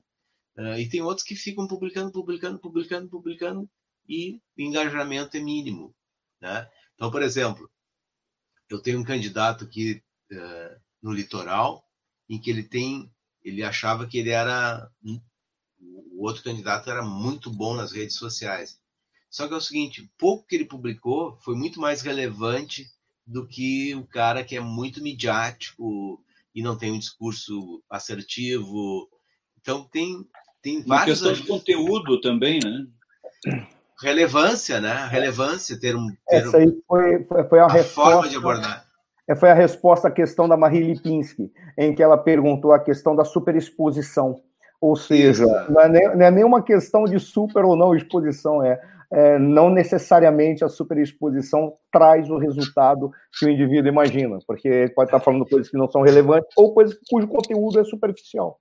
Exatamente. E as pessoas percebem. Essa questão, ou que não tem questão... nenhuma empatia, entendeu? Perfeito. O cara, não se, o cara não se enxerga ali, o cara não se identifica com o que o cara está falando e ele passou, foi embora. Essa questão das fake news, para vocês terem uma ideia da, da, digamos assim, da importância que a, pelo menos a Justiça Eleitoral está dando e também o, o Congresso Nacional para esse aspecto das fake news, né?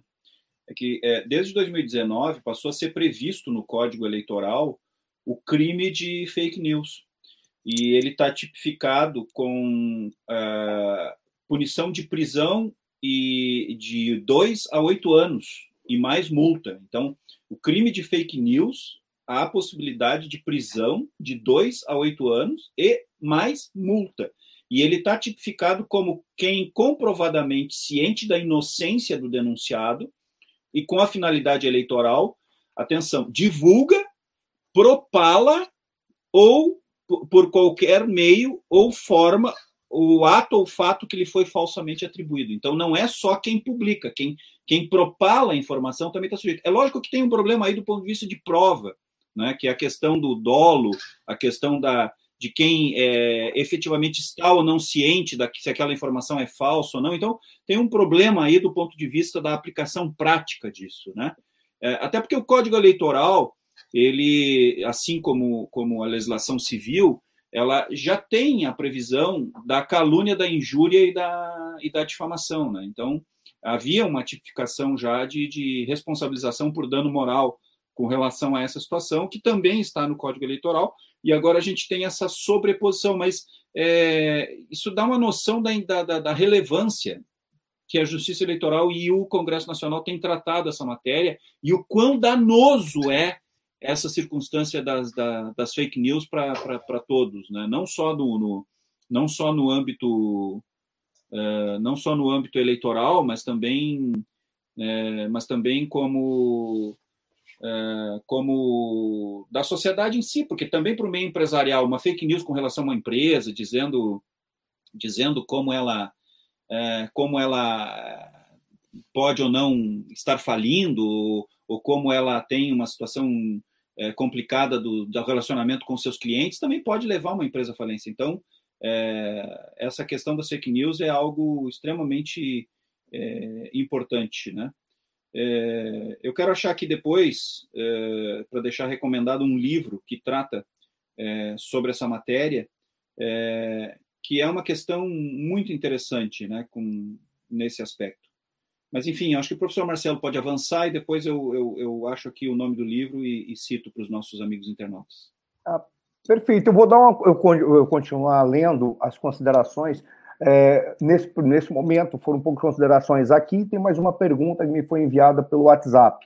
É, o Mário Suano é, aplaudiu a exposição do, do Dr. Fuscaldo e falou, mas fez uma consideração a mais. Ele disse: tem que ensinar o povo a votar.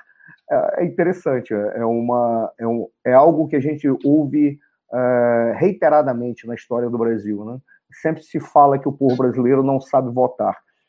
Uma vez eu vi uma explicação bem curiosa. Uh, o indivíduo que, que, ao defender a democracia, defendendo corretamente, ele falou: tudo bem, eu prefiro o povo votando errado, mas ele aprendendo, votando, do que ele ser ensinado e impedido de votar, porque é como na natação. Você não aprende a nadar, a nadar por vídeo, você aprende a nadar nadando, mesmo que você se afogue de início. Mas o processo de aprendizagem ao voto, eu acho que ele é essencial. Eu não sei se o processo de aprendizagem se dá por conteúdo intelectual ou se ele se dá por instituições que levem uh, o indivíduo a, a, ter que aprender a votar para não cometer erros, porque os erros vão ficar evidentes que ele será reconhecido como aquele que errou. Mas isso é uma, uma discussão filosófica muito adiante. E por que, que eu fiz essa reflexão? Porque o André Gutierrez mandou uma questão aqui pelo WhatsApp em que ele falou sobre a questão de fazer uma reflexão livre, mas pensar concretamente se não seria um caminho Uh, em paralelo à discussão do financiamento de campanha, trabalhar a questão do voto distrital puro. Se isso não baratearia a, a, a uma campanha eleitoral, é, é porque jogaria limitaria o jogo da disputa no distrito.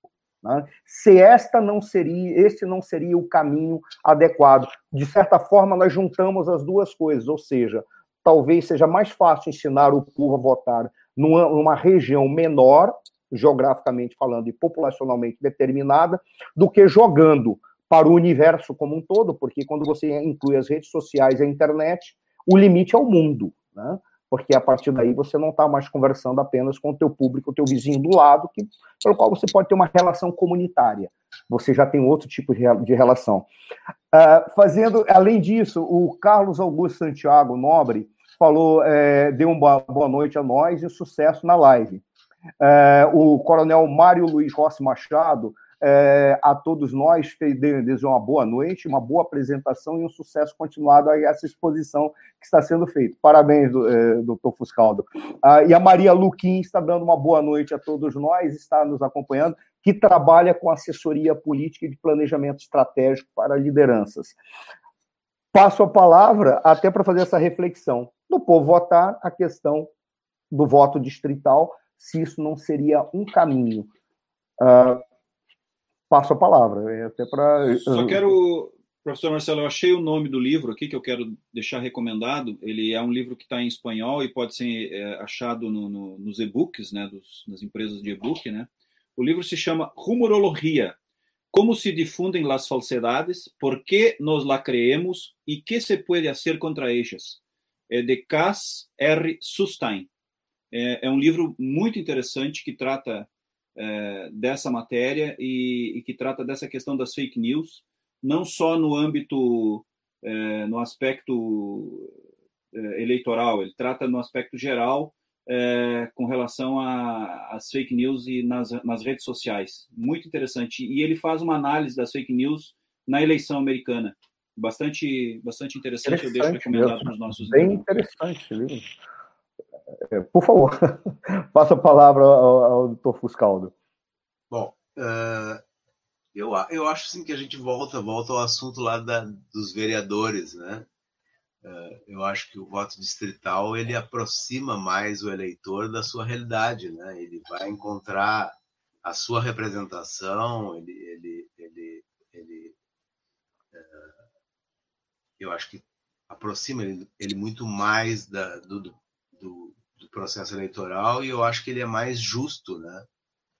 Uh, do ponto de vista de representação, né? Uh, por outro lado, assim, eu, eu, eu fico em dúvida, sabe, se é o eleitor que não sabe votar ou a política é que não está representando bem, né? Porque há, um, há sempre a cada eleição, a cada, a cada, a cada final de eleição, há sempre o início de uma nova decepção. Expressão curiosa. Ver, isso não tem a ver só com um mau voto, mas sim com uma má entrega, né? Um, há um esquecimento né, do projeto, há um esquecimento de, de propostas, há um esquecimento de promessas, uh, há um, um, descolamento né, daquilo tudo que foi, foi, foi apresentado nos programas eleitorais. Tá?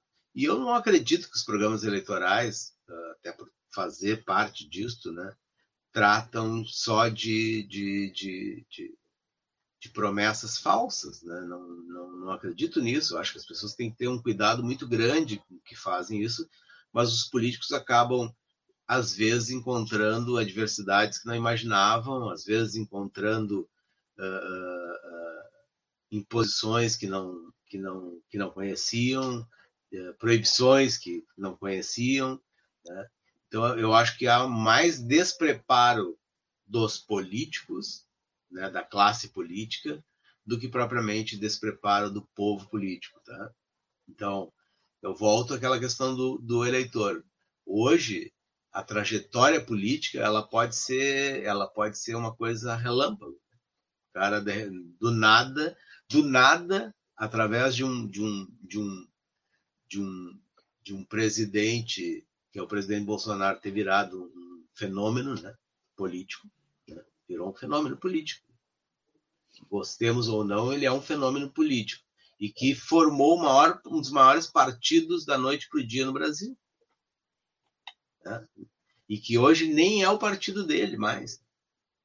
E que hoje nem é, os, todas as grande parte das pessoas que se elegeram pelo partido dele já também não concordo com o pensamento dele, já não estão alinhados com o pensamento Conforme dele. eu disse anteriormente ali, é o, é o que tem a segunda maior fatia do bolo do, do bolo eleitoral por conta da bancada federal que fez. Sim. Então, assim, ó, também assim, ó, o processo cultural, né? Eu acho que tem um problema cultural no Brasil, né? O problema da, da, da, da formação uh, uh, do povo brasileiro, ela, claro, causa algumas dificuldades de compreensão do processo político. Por exemplo, a gente usa muito pesquisa de grupo, né? Eh, para avaliar programas, para avaliar material de campanha. que tu coloca o programa, o programa acontecendo ao vivo e 8, 10, 12 pessoas assistindo o programa e depois elas expressam a opinião delas sobre aquilo. E ali a gente vive em 8, 10 pessoas como se fosse um corte da sociedade, de um determinado grupo da sociedade, uma classe social da sociedade, que é o que te interessa naquele momento, de forma que por uma decisão estratégica, compreender como eles estão enxergando a, a, a tua proposta, o teu programa, o desempenho do teu candidato. E ali a gente vê, se manifesta nesse pequeno grupo, o que a gente vê na vida real. Então, tem o cara que fica parado, só ouvindo, só ouve os outros, tem o outro que, é, que sabe tudo, e tem o outro que é um grande fazedor de desinformação, né? ele é convicto na, na desinformação, ele, ele, tem convicção com fatos que não existem, que, que ele acha que existe, que não existe. Tem o cara que concorda com todos os outros, está sempre concordando, os grupos vão se formando. Tá? Então, assim, ó, o processo de decisão na, na política, ele acontece como acontece na vida real, como acontece com a gente. A gente troca informação, a gente ouve o pai, a gente uh, orienta os filhos, a gente vai, vai, vai ouvir o pessoal no, na, no grupo de trabalho, no time de futebol, entre as amigas, não importa. Tá? É um processo que não se dá só sobre o cara assim, ah, eu vou, hoje vou votar no fulano. Né? Uh, então, eu acho que, que o problema do, uh, do voto no Brasil está mais relacionado com essa com essa com esse comprometimento da, do político com as suas próprias com, a sua própria, com as suas próprias propostas, com as suas entregas, que acabam nem sempre. É, eu estava lendo um artigo hoje da tarde, exata, que dizia exatamente essa expressão que eu comecei. A cada final de eleição é o início de uma grande decepção. Tá? Por quê? Porque uh, as entregas nem sempre são feitas e a gente acaba acreditando a votar. Né? Uh, eu acho que tem um, nosso povo ainda precisa ganhar uh, capacidade intelectual, capacidade de discernimento, capacidade de se informar, né? Mas a gente também sofre o impacto de, de promessas que nem sempre são cumpridas, né? Ou de, de políticos que nem sempre têm as melhores uh, intenções uh, em relação ao processo eleitoral é o processo de governar também. Perfeito. Vocês respondem? Eu creio que sim. Eu creio que sim. Eu creio que a resposta foi, é, foi dada de, exatamente dentro das questões que foram levantadas. Tem, ah, tem mais duas, é, tem mais três mensagens do Coronel Eduardo Araújo, do Rio de Janeiro, que fez uma, uma entrevista conosco na semana passada sobre a questão uh, da tecnologia e defesa e o cenário brasileiro, a inserção do cenário do Brasil no cenário mundial, melhor dizendo, além de falar do cenário brasileiro, uh, nos cumprimentou. Infelizmente, ele não estava conseguindo mandar as mensagens, acabou prejudicando as perguntas que ele poderia enviar para nós. E a Marie Lipinski é, aplaudiu a sua resposta, agradeceu e aplaudiu a sua resposta. Uh, algumas outras considerações, doutor Armênio? Pelo menos, pelo menos uma palma, né? Nossa, mas é, é se eu for falar aqui, se eu for falar aqui, olha, a quantidade de palmas que surgiram foram variadas. Todos estão aplaudindo. Eu tenho mais uma questão. Pode falar, doutor. Eu tenho, eu tenho mais uma questão é, que é sobre a, a possibilidade de abstenção nesse pleito. É, eu acho que esse é um tema relevante, muito também em função do aspecto da pandemia. Né? O Tribunal Superior Eleitoral está ampliando uh, o horário de votação, vai ampliar o horário de votação em uma hora. Né? As, as sessões elas irão abrir às 7 horas e irão fechar às 17 horas, uma, uma hora a mais do que o normal. É, e haverá também um horário é, específico é, preferencial para pessoas acima de 60 anos ou com que sejam integrantes de grupos de risco, né, que será entre 7 e 10 horas da manhã. É, o senhor acha efetivamente que pode haver um, um, um, fenômeno de abstenção? Nós já tivemos, né, por conta do descrédito na questão política, nós já tivemos nas últimas eleições um grande percentual de, de, de, de abstenção. O, as eleições municipais, normalmente, são eleições que, que, que, que, movimentam muito mais a comunidade, porque elas estão no âmbito local, no âmbito dos bairros, as pessoas conhecem os candidatos, têm relacionamento pessoal com eles, é uma eleição muito mais pessoalizada.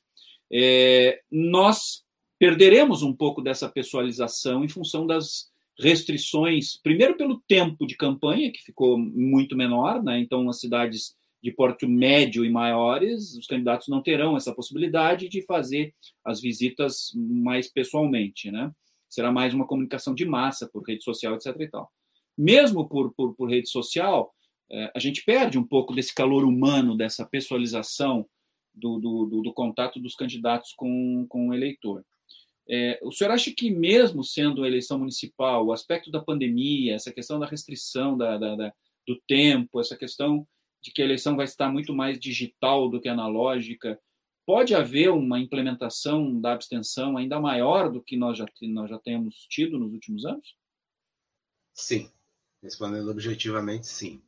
Primeiro que a última eleição uh, teve uma abstenção em torno de 20%, 22%. E ela será maior. Previsão é de que chegue e passe dos 30%. Tá? Por quê? Nós temos hoje uma divisão no Brasil uma grande maioria que está dando, que, que, que, que, que acha, que, dá, que respeita esta pandemia. Né? Então, está se cuidando, está ficando em casa. Os, e uma outra minoria, 30, 30 e poucos por cento, tá, acho que, que, que a vida está normal. Tá? Essas pessoas vão votar normalmente. Agora, essa outra maioria, uh, ela ela, a tendência dela das pessoas mais velhas, são as que mais estão dando importância para isso, são as que o grupo de risco, essas pessoas têm uma tendência a não ir votar. Tá? Uh, porque um dos motivos é que a multa é muito pequena. É três reais, se não me engano, três, pouco. Não Dois, três reais. É. Então a multa é muito pequena prejuízo é muito pequeno para o bolso. Então é mais fácil pagar três reais do que tu te expor, tu que está te preservando, tu que, tu que ficou seis meses, sete meses dentro de casa se preservando, não vai sair para um, um, participar de algo que nem tem tanta credibilidade assim, né? Que está que, que, né? que tá em descrédito, né? Que é a política. Né? Então vai sim. E isso é um problema para os candidatos, aí assim, eu estou colocando para vocês do ponto de vista do que aparece, né? As pessoas que mais se protegem, a tendência delas é não irem votar, porque a multa é pequena, sim, vai aumentar este número. Aí tu coloca do nosso ponto de vista aqui, o meu candidato é um candidato cujo público eh, dele, o eleitorado dele, é um eleitorado mais velho. Tá? É um problema. Então, esse cara ele vai ter que ir buscar abrir espaço num público que ele não está acostumado a lidar, ele tem que se reprogramar, ele tem que ter estratégias diferentes para poder entrar nesse público que está na rua, o público mais jovem, é um público economicamente mais ativo, é um público que talvez tenha mais dificuldade do ponto de vista financeiro. Né? Então, tem que ter estratégias candidato também tem que ler isto e ver quanto quanto de perda. Mas esta é uma perda, esta é, uma, esta é, um, é um dado que aparece já nas pesquisas, um número algo em torno de 30, 33, 32%. Então é um crescimento bastante significativo. É, mais de 30% é um, terço do eleitorado, né? Algo muito significativo. Mas a média não oscila entre 23% e 30%? Essa não é a média que nós encontramos da abstenção no Brasil para as eleições? Eu acho que não, viu? Eu acho que. É, bom, eu não sei, eu tenho o um número do ano passado que eu, que eu vi agora há pouco tempo, tá? mas não tem, não tem informação da média, mas. É, sim, ela já é alta, né? 20% já é uma média bem alta.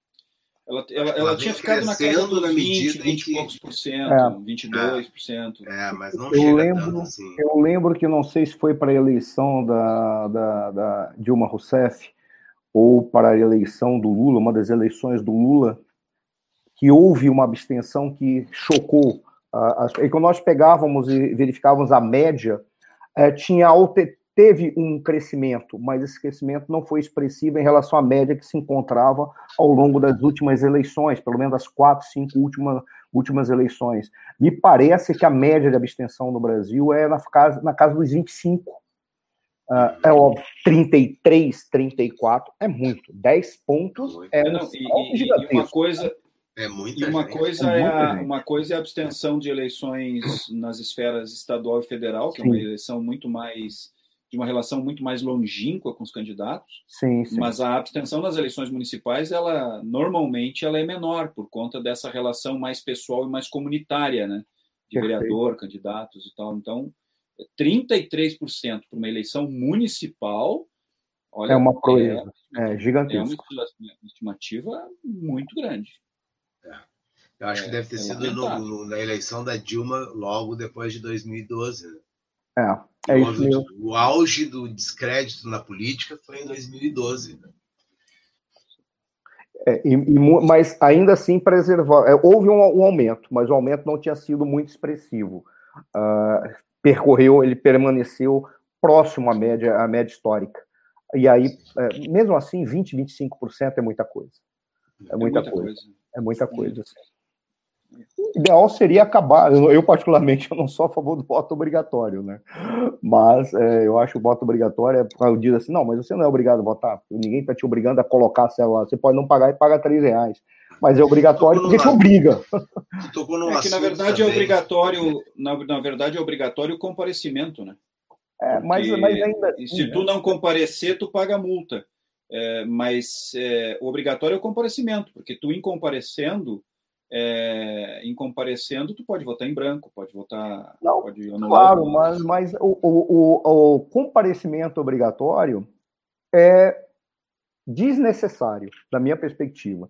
É, é, porque ele torna que você vá lá e acabe fazendo qualquer coisa, mesmo que te dê o direito de não votar, ou votar em branco, melhor, de votar em branco, de é, anular Uh, e aí você corre coloca vários riscos em relação àquele que não quer se responsabilizar na tomada de decisão, na sua tomada de decisão pessoal, em escolher um seu representante. Você coloca ele, agora não tem mais, mas coloca-o diante de um mar de santinhos e indivíduos que ficavam no teu ouvido falando. Aquele você encontra muitas pessoas que aprendiam a votar ou recebiam, faziam o voto, para quem já foi mesário, teve a oportunidade de ver isso, mesmo que tenha a polícia, mesmo que tenha, é que o voto era preenchido na fila, né? exatamente porque o indivíduo era obrigado a participar. Né? Ele era obrigado a se deslocar até lá, embora não quisesse votar. Então, particularmente, eu, eu é, uma, é uma questão também de educação política. Né? É, eu, particularmente, acho o voto obrigatório não necessário. Ah, mas só 10% do povo brasileiro votar. Os 90% responderão pela sua pela sua falta omissão. de. É, pela, exato, pela sua omissão, que responda. E aí não podem reclamar, pelo menos a gente tem clareza de que se o Brasil caminha numa determinada direção, aquele que não votou é mais culpado do que aquele que votou errado. Não? Porque ele se absteve de, de, de apresentar o seu posicionamento. E aí você pode dizer, você é culpado. Mais do que aquele que escolheu errado, mas pelo menos ele tomou uma decisão. É um fazer uma consideração, a gente acho que a, a Acho que a gente acabou interrompendo. O Burger, King, Burger, é Burger King fez um comercial agora que só circulou nas redes sociais, aonde tu comprava um hambúrguer em branco. O cara vinha, ele via lá e disse, não, eu quero um hambúrguer em branco. Não quero escolher o hambúrguer. Quero ter esse direito de escolher. Aí os caras a câmera filmando, o cara pegava o hambúrguer, dava uma mordida, era uma cebola. era um hambúrguer de cebola crua.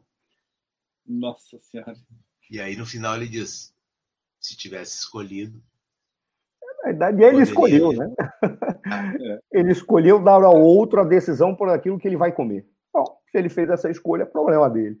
Comer uma cebolinha crua. Comeu cebola crua. Tem alguns comentários bem elogiosos, aí a gente passa, nossa, passou, já são quase duas horas para ver como quando caminha de uma maneira agradável, com tantos aplausos. Uh, uh, o André Gutierrez, vamos ao agradecimento ao nosso entrevistado nessa noite, eh, desta noite. Muito boa esta live. O Henrique é, Ferriti disse: boa noite, parabéns a todos pelo excelente conteúdo apresentado até o momento. Então vamos terminar rápido. É uma brincadeira. É, por favor, mas é, é, uma deixa boa. O André Gutierrez fez um outro comentário. Então vamos às palmas, porque já que falou, pô, é porque eu não fui correto em dizer a quantidade de aplausos que surgiram. Né? É muito boas as considerações do nosso amigo entrevistado nesta noite. Passarei a palavra a, a ti, é, Fiscaldo, diante de tantos aplausos né, e de tantas considerações e, e, mil desculpas, são apenas uma brincadeira e nós vamos encerrar rápido antes que nós... eu sou palmeirense. Os últimos 10 segundos é a hora que a gente perde. Então, vamos aproveitar e nós estamos ganhando de goleada, graças aos dois centroavantes que estão aí. Por favor. Olha, eu quero agradecer a vocês. Eu não sou um, um palestrante, um bom entrevistado. Eu, eu, gosto mais dos bastidores do que propriamente estar tá expondo as ideias e tal. Mas uh, eu acho que vocês facilitaram muito isso, né? São dois caras bem informados, uh, com boas informações, são bons provocadores. Eu agradeço aí a oportunidade que vocês me deram de estar podendo expor um pouquinho o meu conhecimento. Tentei ser mais claro possível, né? tentar mostrar um pouco como é que é o, o nosso dia a dia, o nosso lado de cá, né? de estar tá pensando campanhas. Eu, particularmente, estou bastante cansado porque a gente está fazendo campanha de, de quase 10, em 10 municípios, mais de 10 municípios diferentes. Então, as demandas durante o dia, assim, são problemas diferentes, lugares diferentes, candidatos diferentes, estratégias diferentes, né? E isso te tira um pouco a concentração, tu, é preciso jogar muita energia em, em cada um deles, né? E então talvez pudesse até render um pouco melhor, mas uh, eu fiquei muito satisfeito e agradeço aí a, a o carinho das pessoas, uh, as palmas aí que nos mandaram.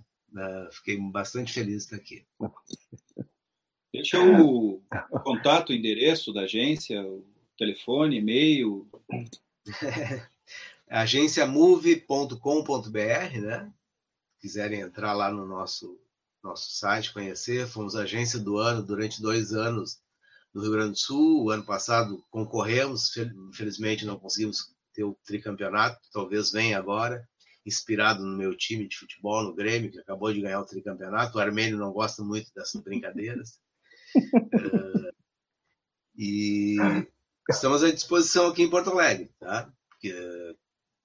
para política, e mas a nossa agência trabalha com, com, grandes contas na área pública, na área institucional, na área privada também. Estamos à disposição. Tá? Perfeito. Doutor Armênio, suas considerações finais. Eu quero agradecer mais uma vez a todos os internautas que estiveram conosco, que sempre nos acompanham, que nos assistem, que participam. Esse programa também é feito para eles, né? que a gente tenha a possibilidade de trocar ideias, a gente é, enriquecer o debate é, com a troca de informações. É uma satisfação sempre tê-los conosco. É uma satisfação sempre ter conosco entrevistados que é, possam contribuir com conteúdo efetivo para a construção de um Brasil melhor. Agradecer ao senhor José Fiscaldo a disponibilidade de ter estado conosco. É, é uma satisfação ter alguém que tem é, tanta experiência e tanto conhecimento nessa, nessa questão é, eleitoral e de marketing eleitoral e de vivenciamento, vivência de, de campanhas, é, no sentido de que também é, pode enriquecer o, o pensamento do eleitor que ele possa ver uh, essa situação eleitoral com um pouco mais de senso crítico para poder, uh, de posse das informações, escolher melhor os seus candidatos. Me parece que essa eleição, uh, à luz de tudo que nós colocamos aqui, mesmo que ela seja uma eleição muito mais digitalizada nas redes sociais, a grande questão é que a gente não pode perder a personalização do relacionamento é, o candidato com seus eleitores via rede social ou pessoalmente. Antigamente, o sujeito ia na casa das pessoas, tomava uma xícara de café, apertava a mão e abraçava o sujeito. Agora, ele vai ter que fazer isso via rede social. Apertar a mão, mandar um abraço, é, mandar um agradecimento. Isso também é uma circunstância de pessoalidade no, no relacionamento que vai passar a ser feito agora do ponto de vista digital. É, as eleições municipais têm essa característica muito mais, né? É, mas mesmo nesse ambiente digital, é, a gente precisa manter essa, esse, esse relacionamento. Acho que isso pode contribuir e, e, e, e eu concito a todos os eleitores, já que nós teremos eleição e não há cadeira vazia em política, é, quando a cadeira fica vazia, alguém senta, né? E Platão já dizia que o castigo dos, mal, dos, dos bons é ser governado pelos maus. Então, na medida que o sujeito se omite e não participa da eleição, alguém vai estar sentado na cadeira de prefeito e de vereador. E aí, depois não adianta reclamar. Então, eu deixo essa mensagem e concito a todos que participem efetivamente, que analisem as propostas, mas analisem com seriedade, não votando no sujeito só porque ele é amigo, não, só, não, não, não votando no sujeito só porque ele é vizinho, porque ele é amigo do seu amigo, que ele é parceiro do futebol, do churrasco do final de semana. É verificar se efetivamente o sujeito tem capacidade de atuar na defesa dos interesses da sociedade no âmbito municipal, seja na prefeitura ou na Câmara de Vereadores.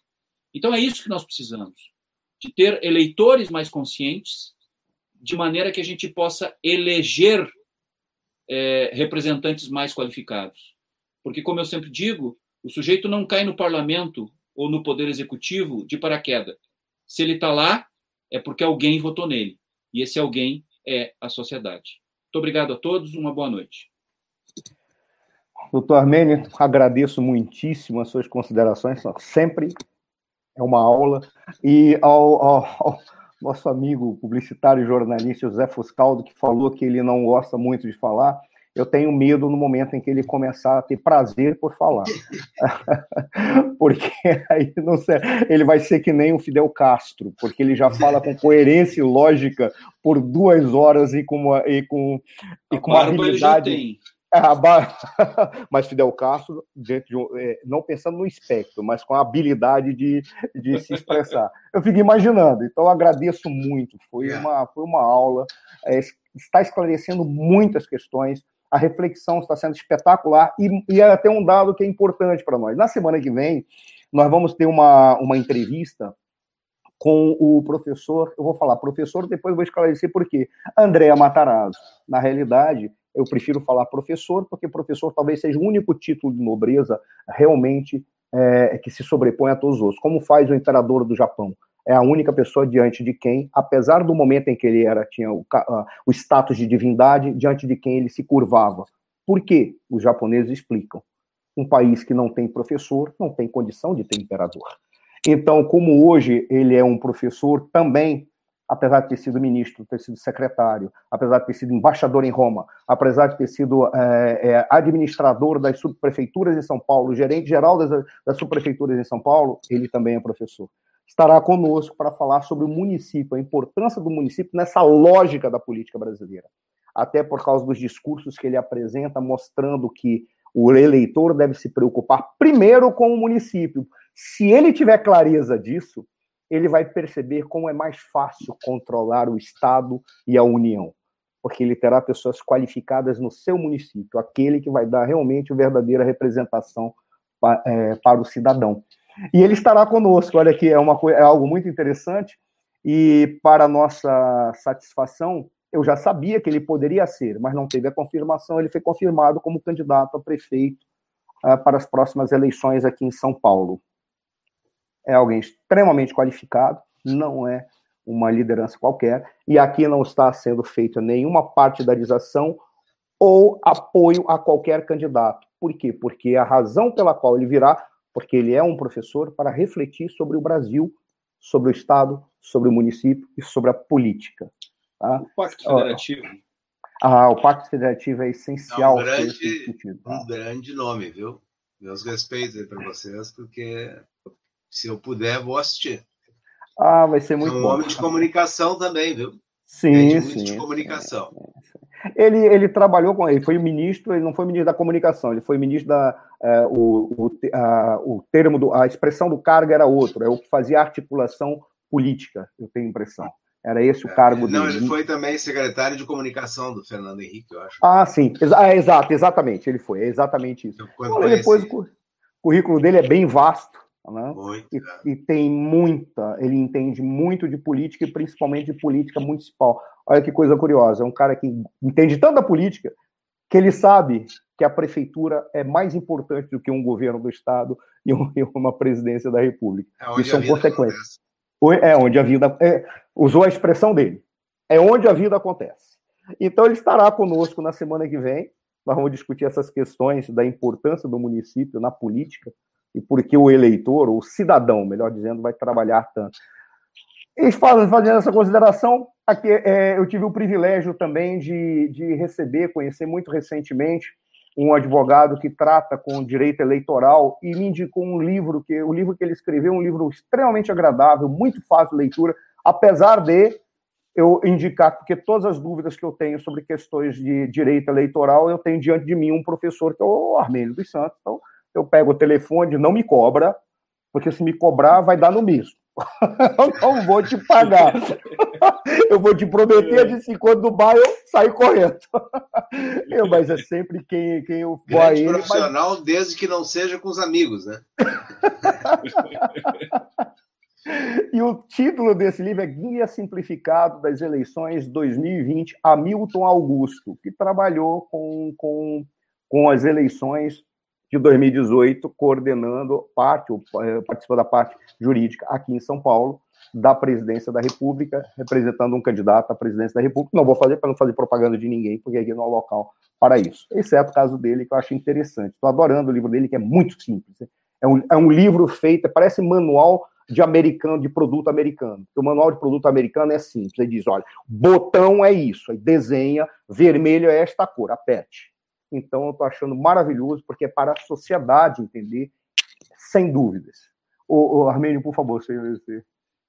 É, não, eu também quero deixar um convite, professor Marcelo, que eu tive a honra de ser convidado pelo, pelo, pelo, pelo senhor, a professora Daniela, pelo Consulado Geral da Coreia do Sul, para participar ah.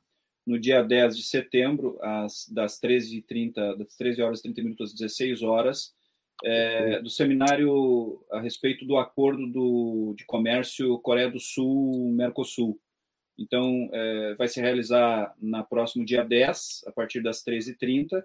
É, esse que vos fala vai ser um dos, dos participantes, também é, o Tomás Zanotto, a Suemi Mori, o Gustavo Mônaco, o Roberto Dumas Damas e a Santa Maria Silveira serão os participantes. É uma promoção do Consulado Geral da Coreia do Sul, do IBMEC, é, da Octa São Paulo, com apoio é, do Instituto de Capitalismo Humanista, da Comissão de Relações Internacionais da OAB de São Paulo é, e da Libroc Camargo Advogados, que são os, os apoiadores do evento, e espero contar com todos também, onde eu vou poder refletir um pouco sobre o nosso Mercosul, né?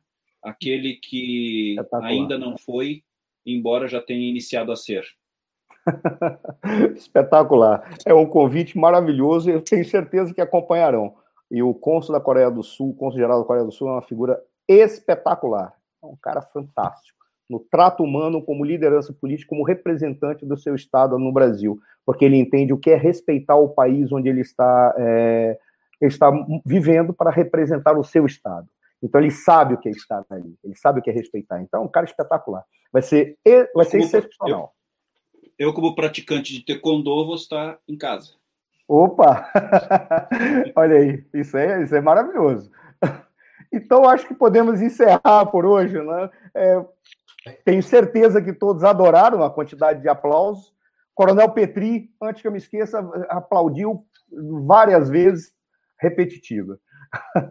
Mercosul, tema muito interessante. Coronel Eduardo Araújo, que também mandou os aplausos. Eu acho que nós podemos dar por encerrado. Muito obrigado, viu, o, o o, Fuscaldo. Desculpa se está sendo íntimo e informal, mas é importante não, que isso. Foi, foi um show a mais que está engrandecendo o programa e não é à toa que tu és um profissional reconhecido que tu és. Sabe do que fala. Obrigado. Sabe por quê e é uma referência. Muito Prazer obrigado por essa participação. Marcelo. Prazer foi meu. Armênio, que, que eu já tive a honra de privar com ele. Um abraço a todos. Obrigado. Um grande abraço. Boa noite. Obrigado. Boa noite.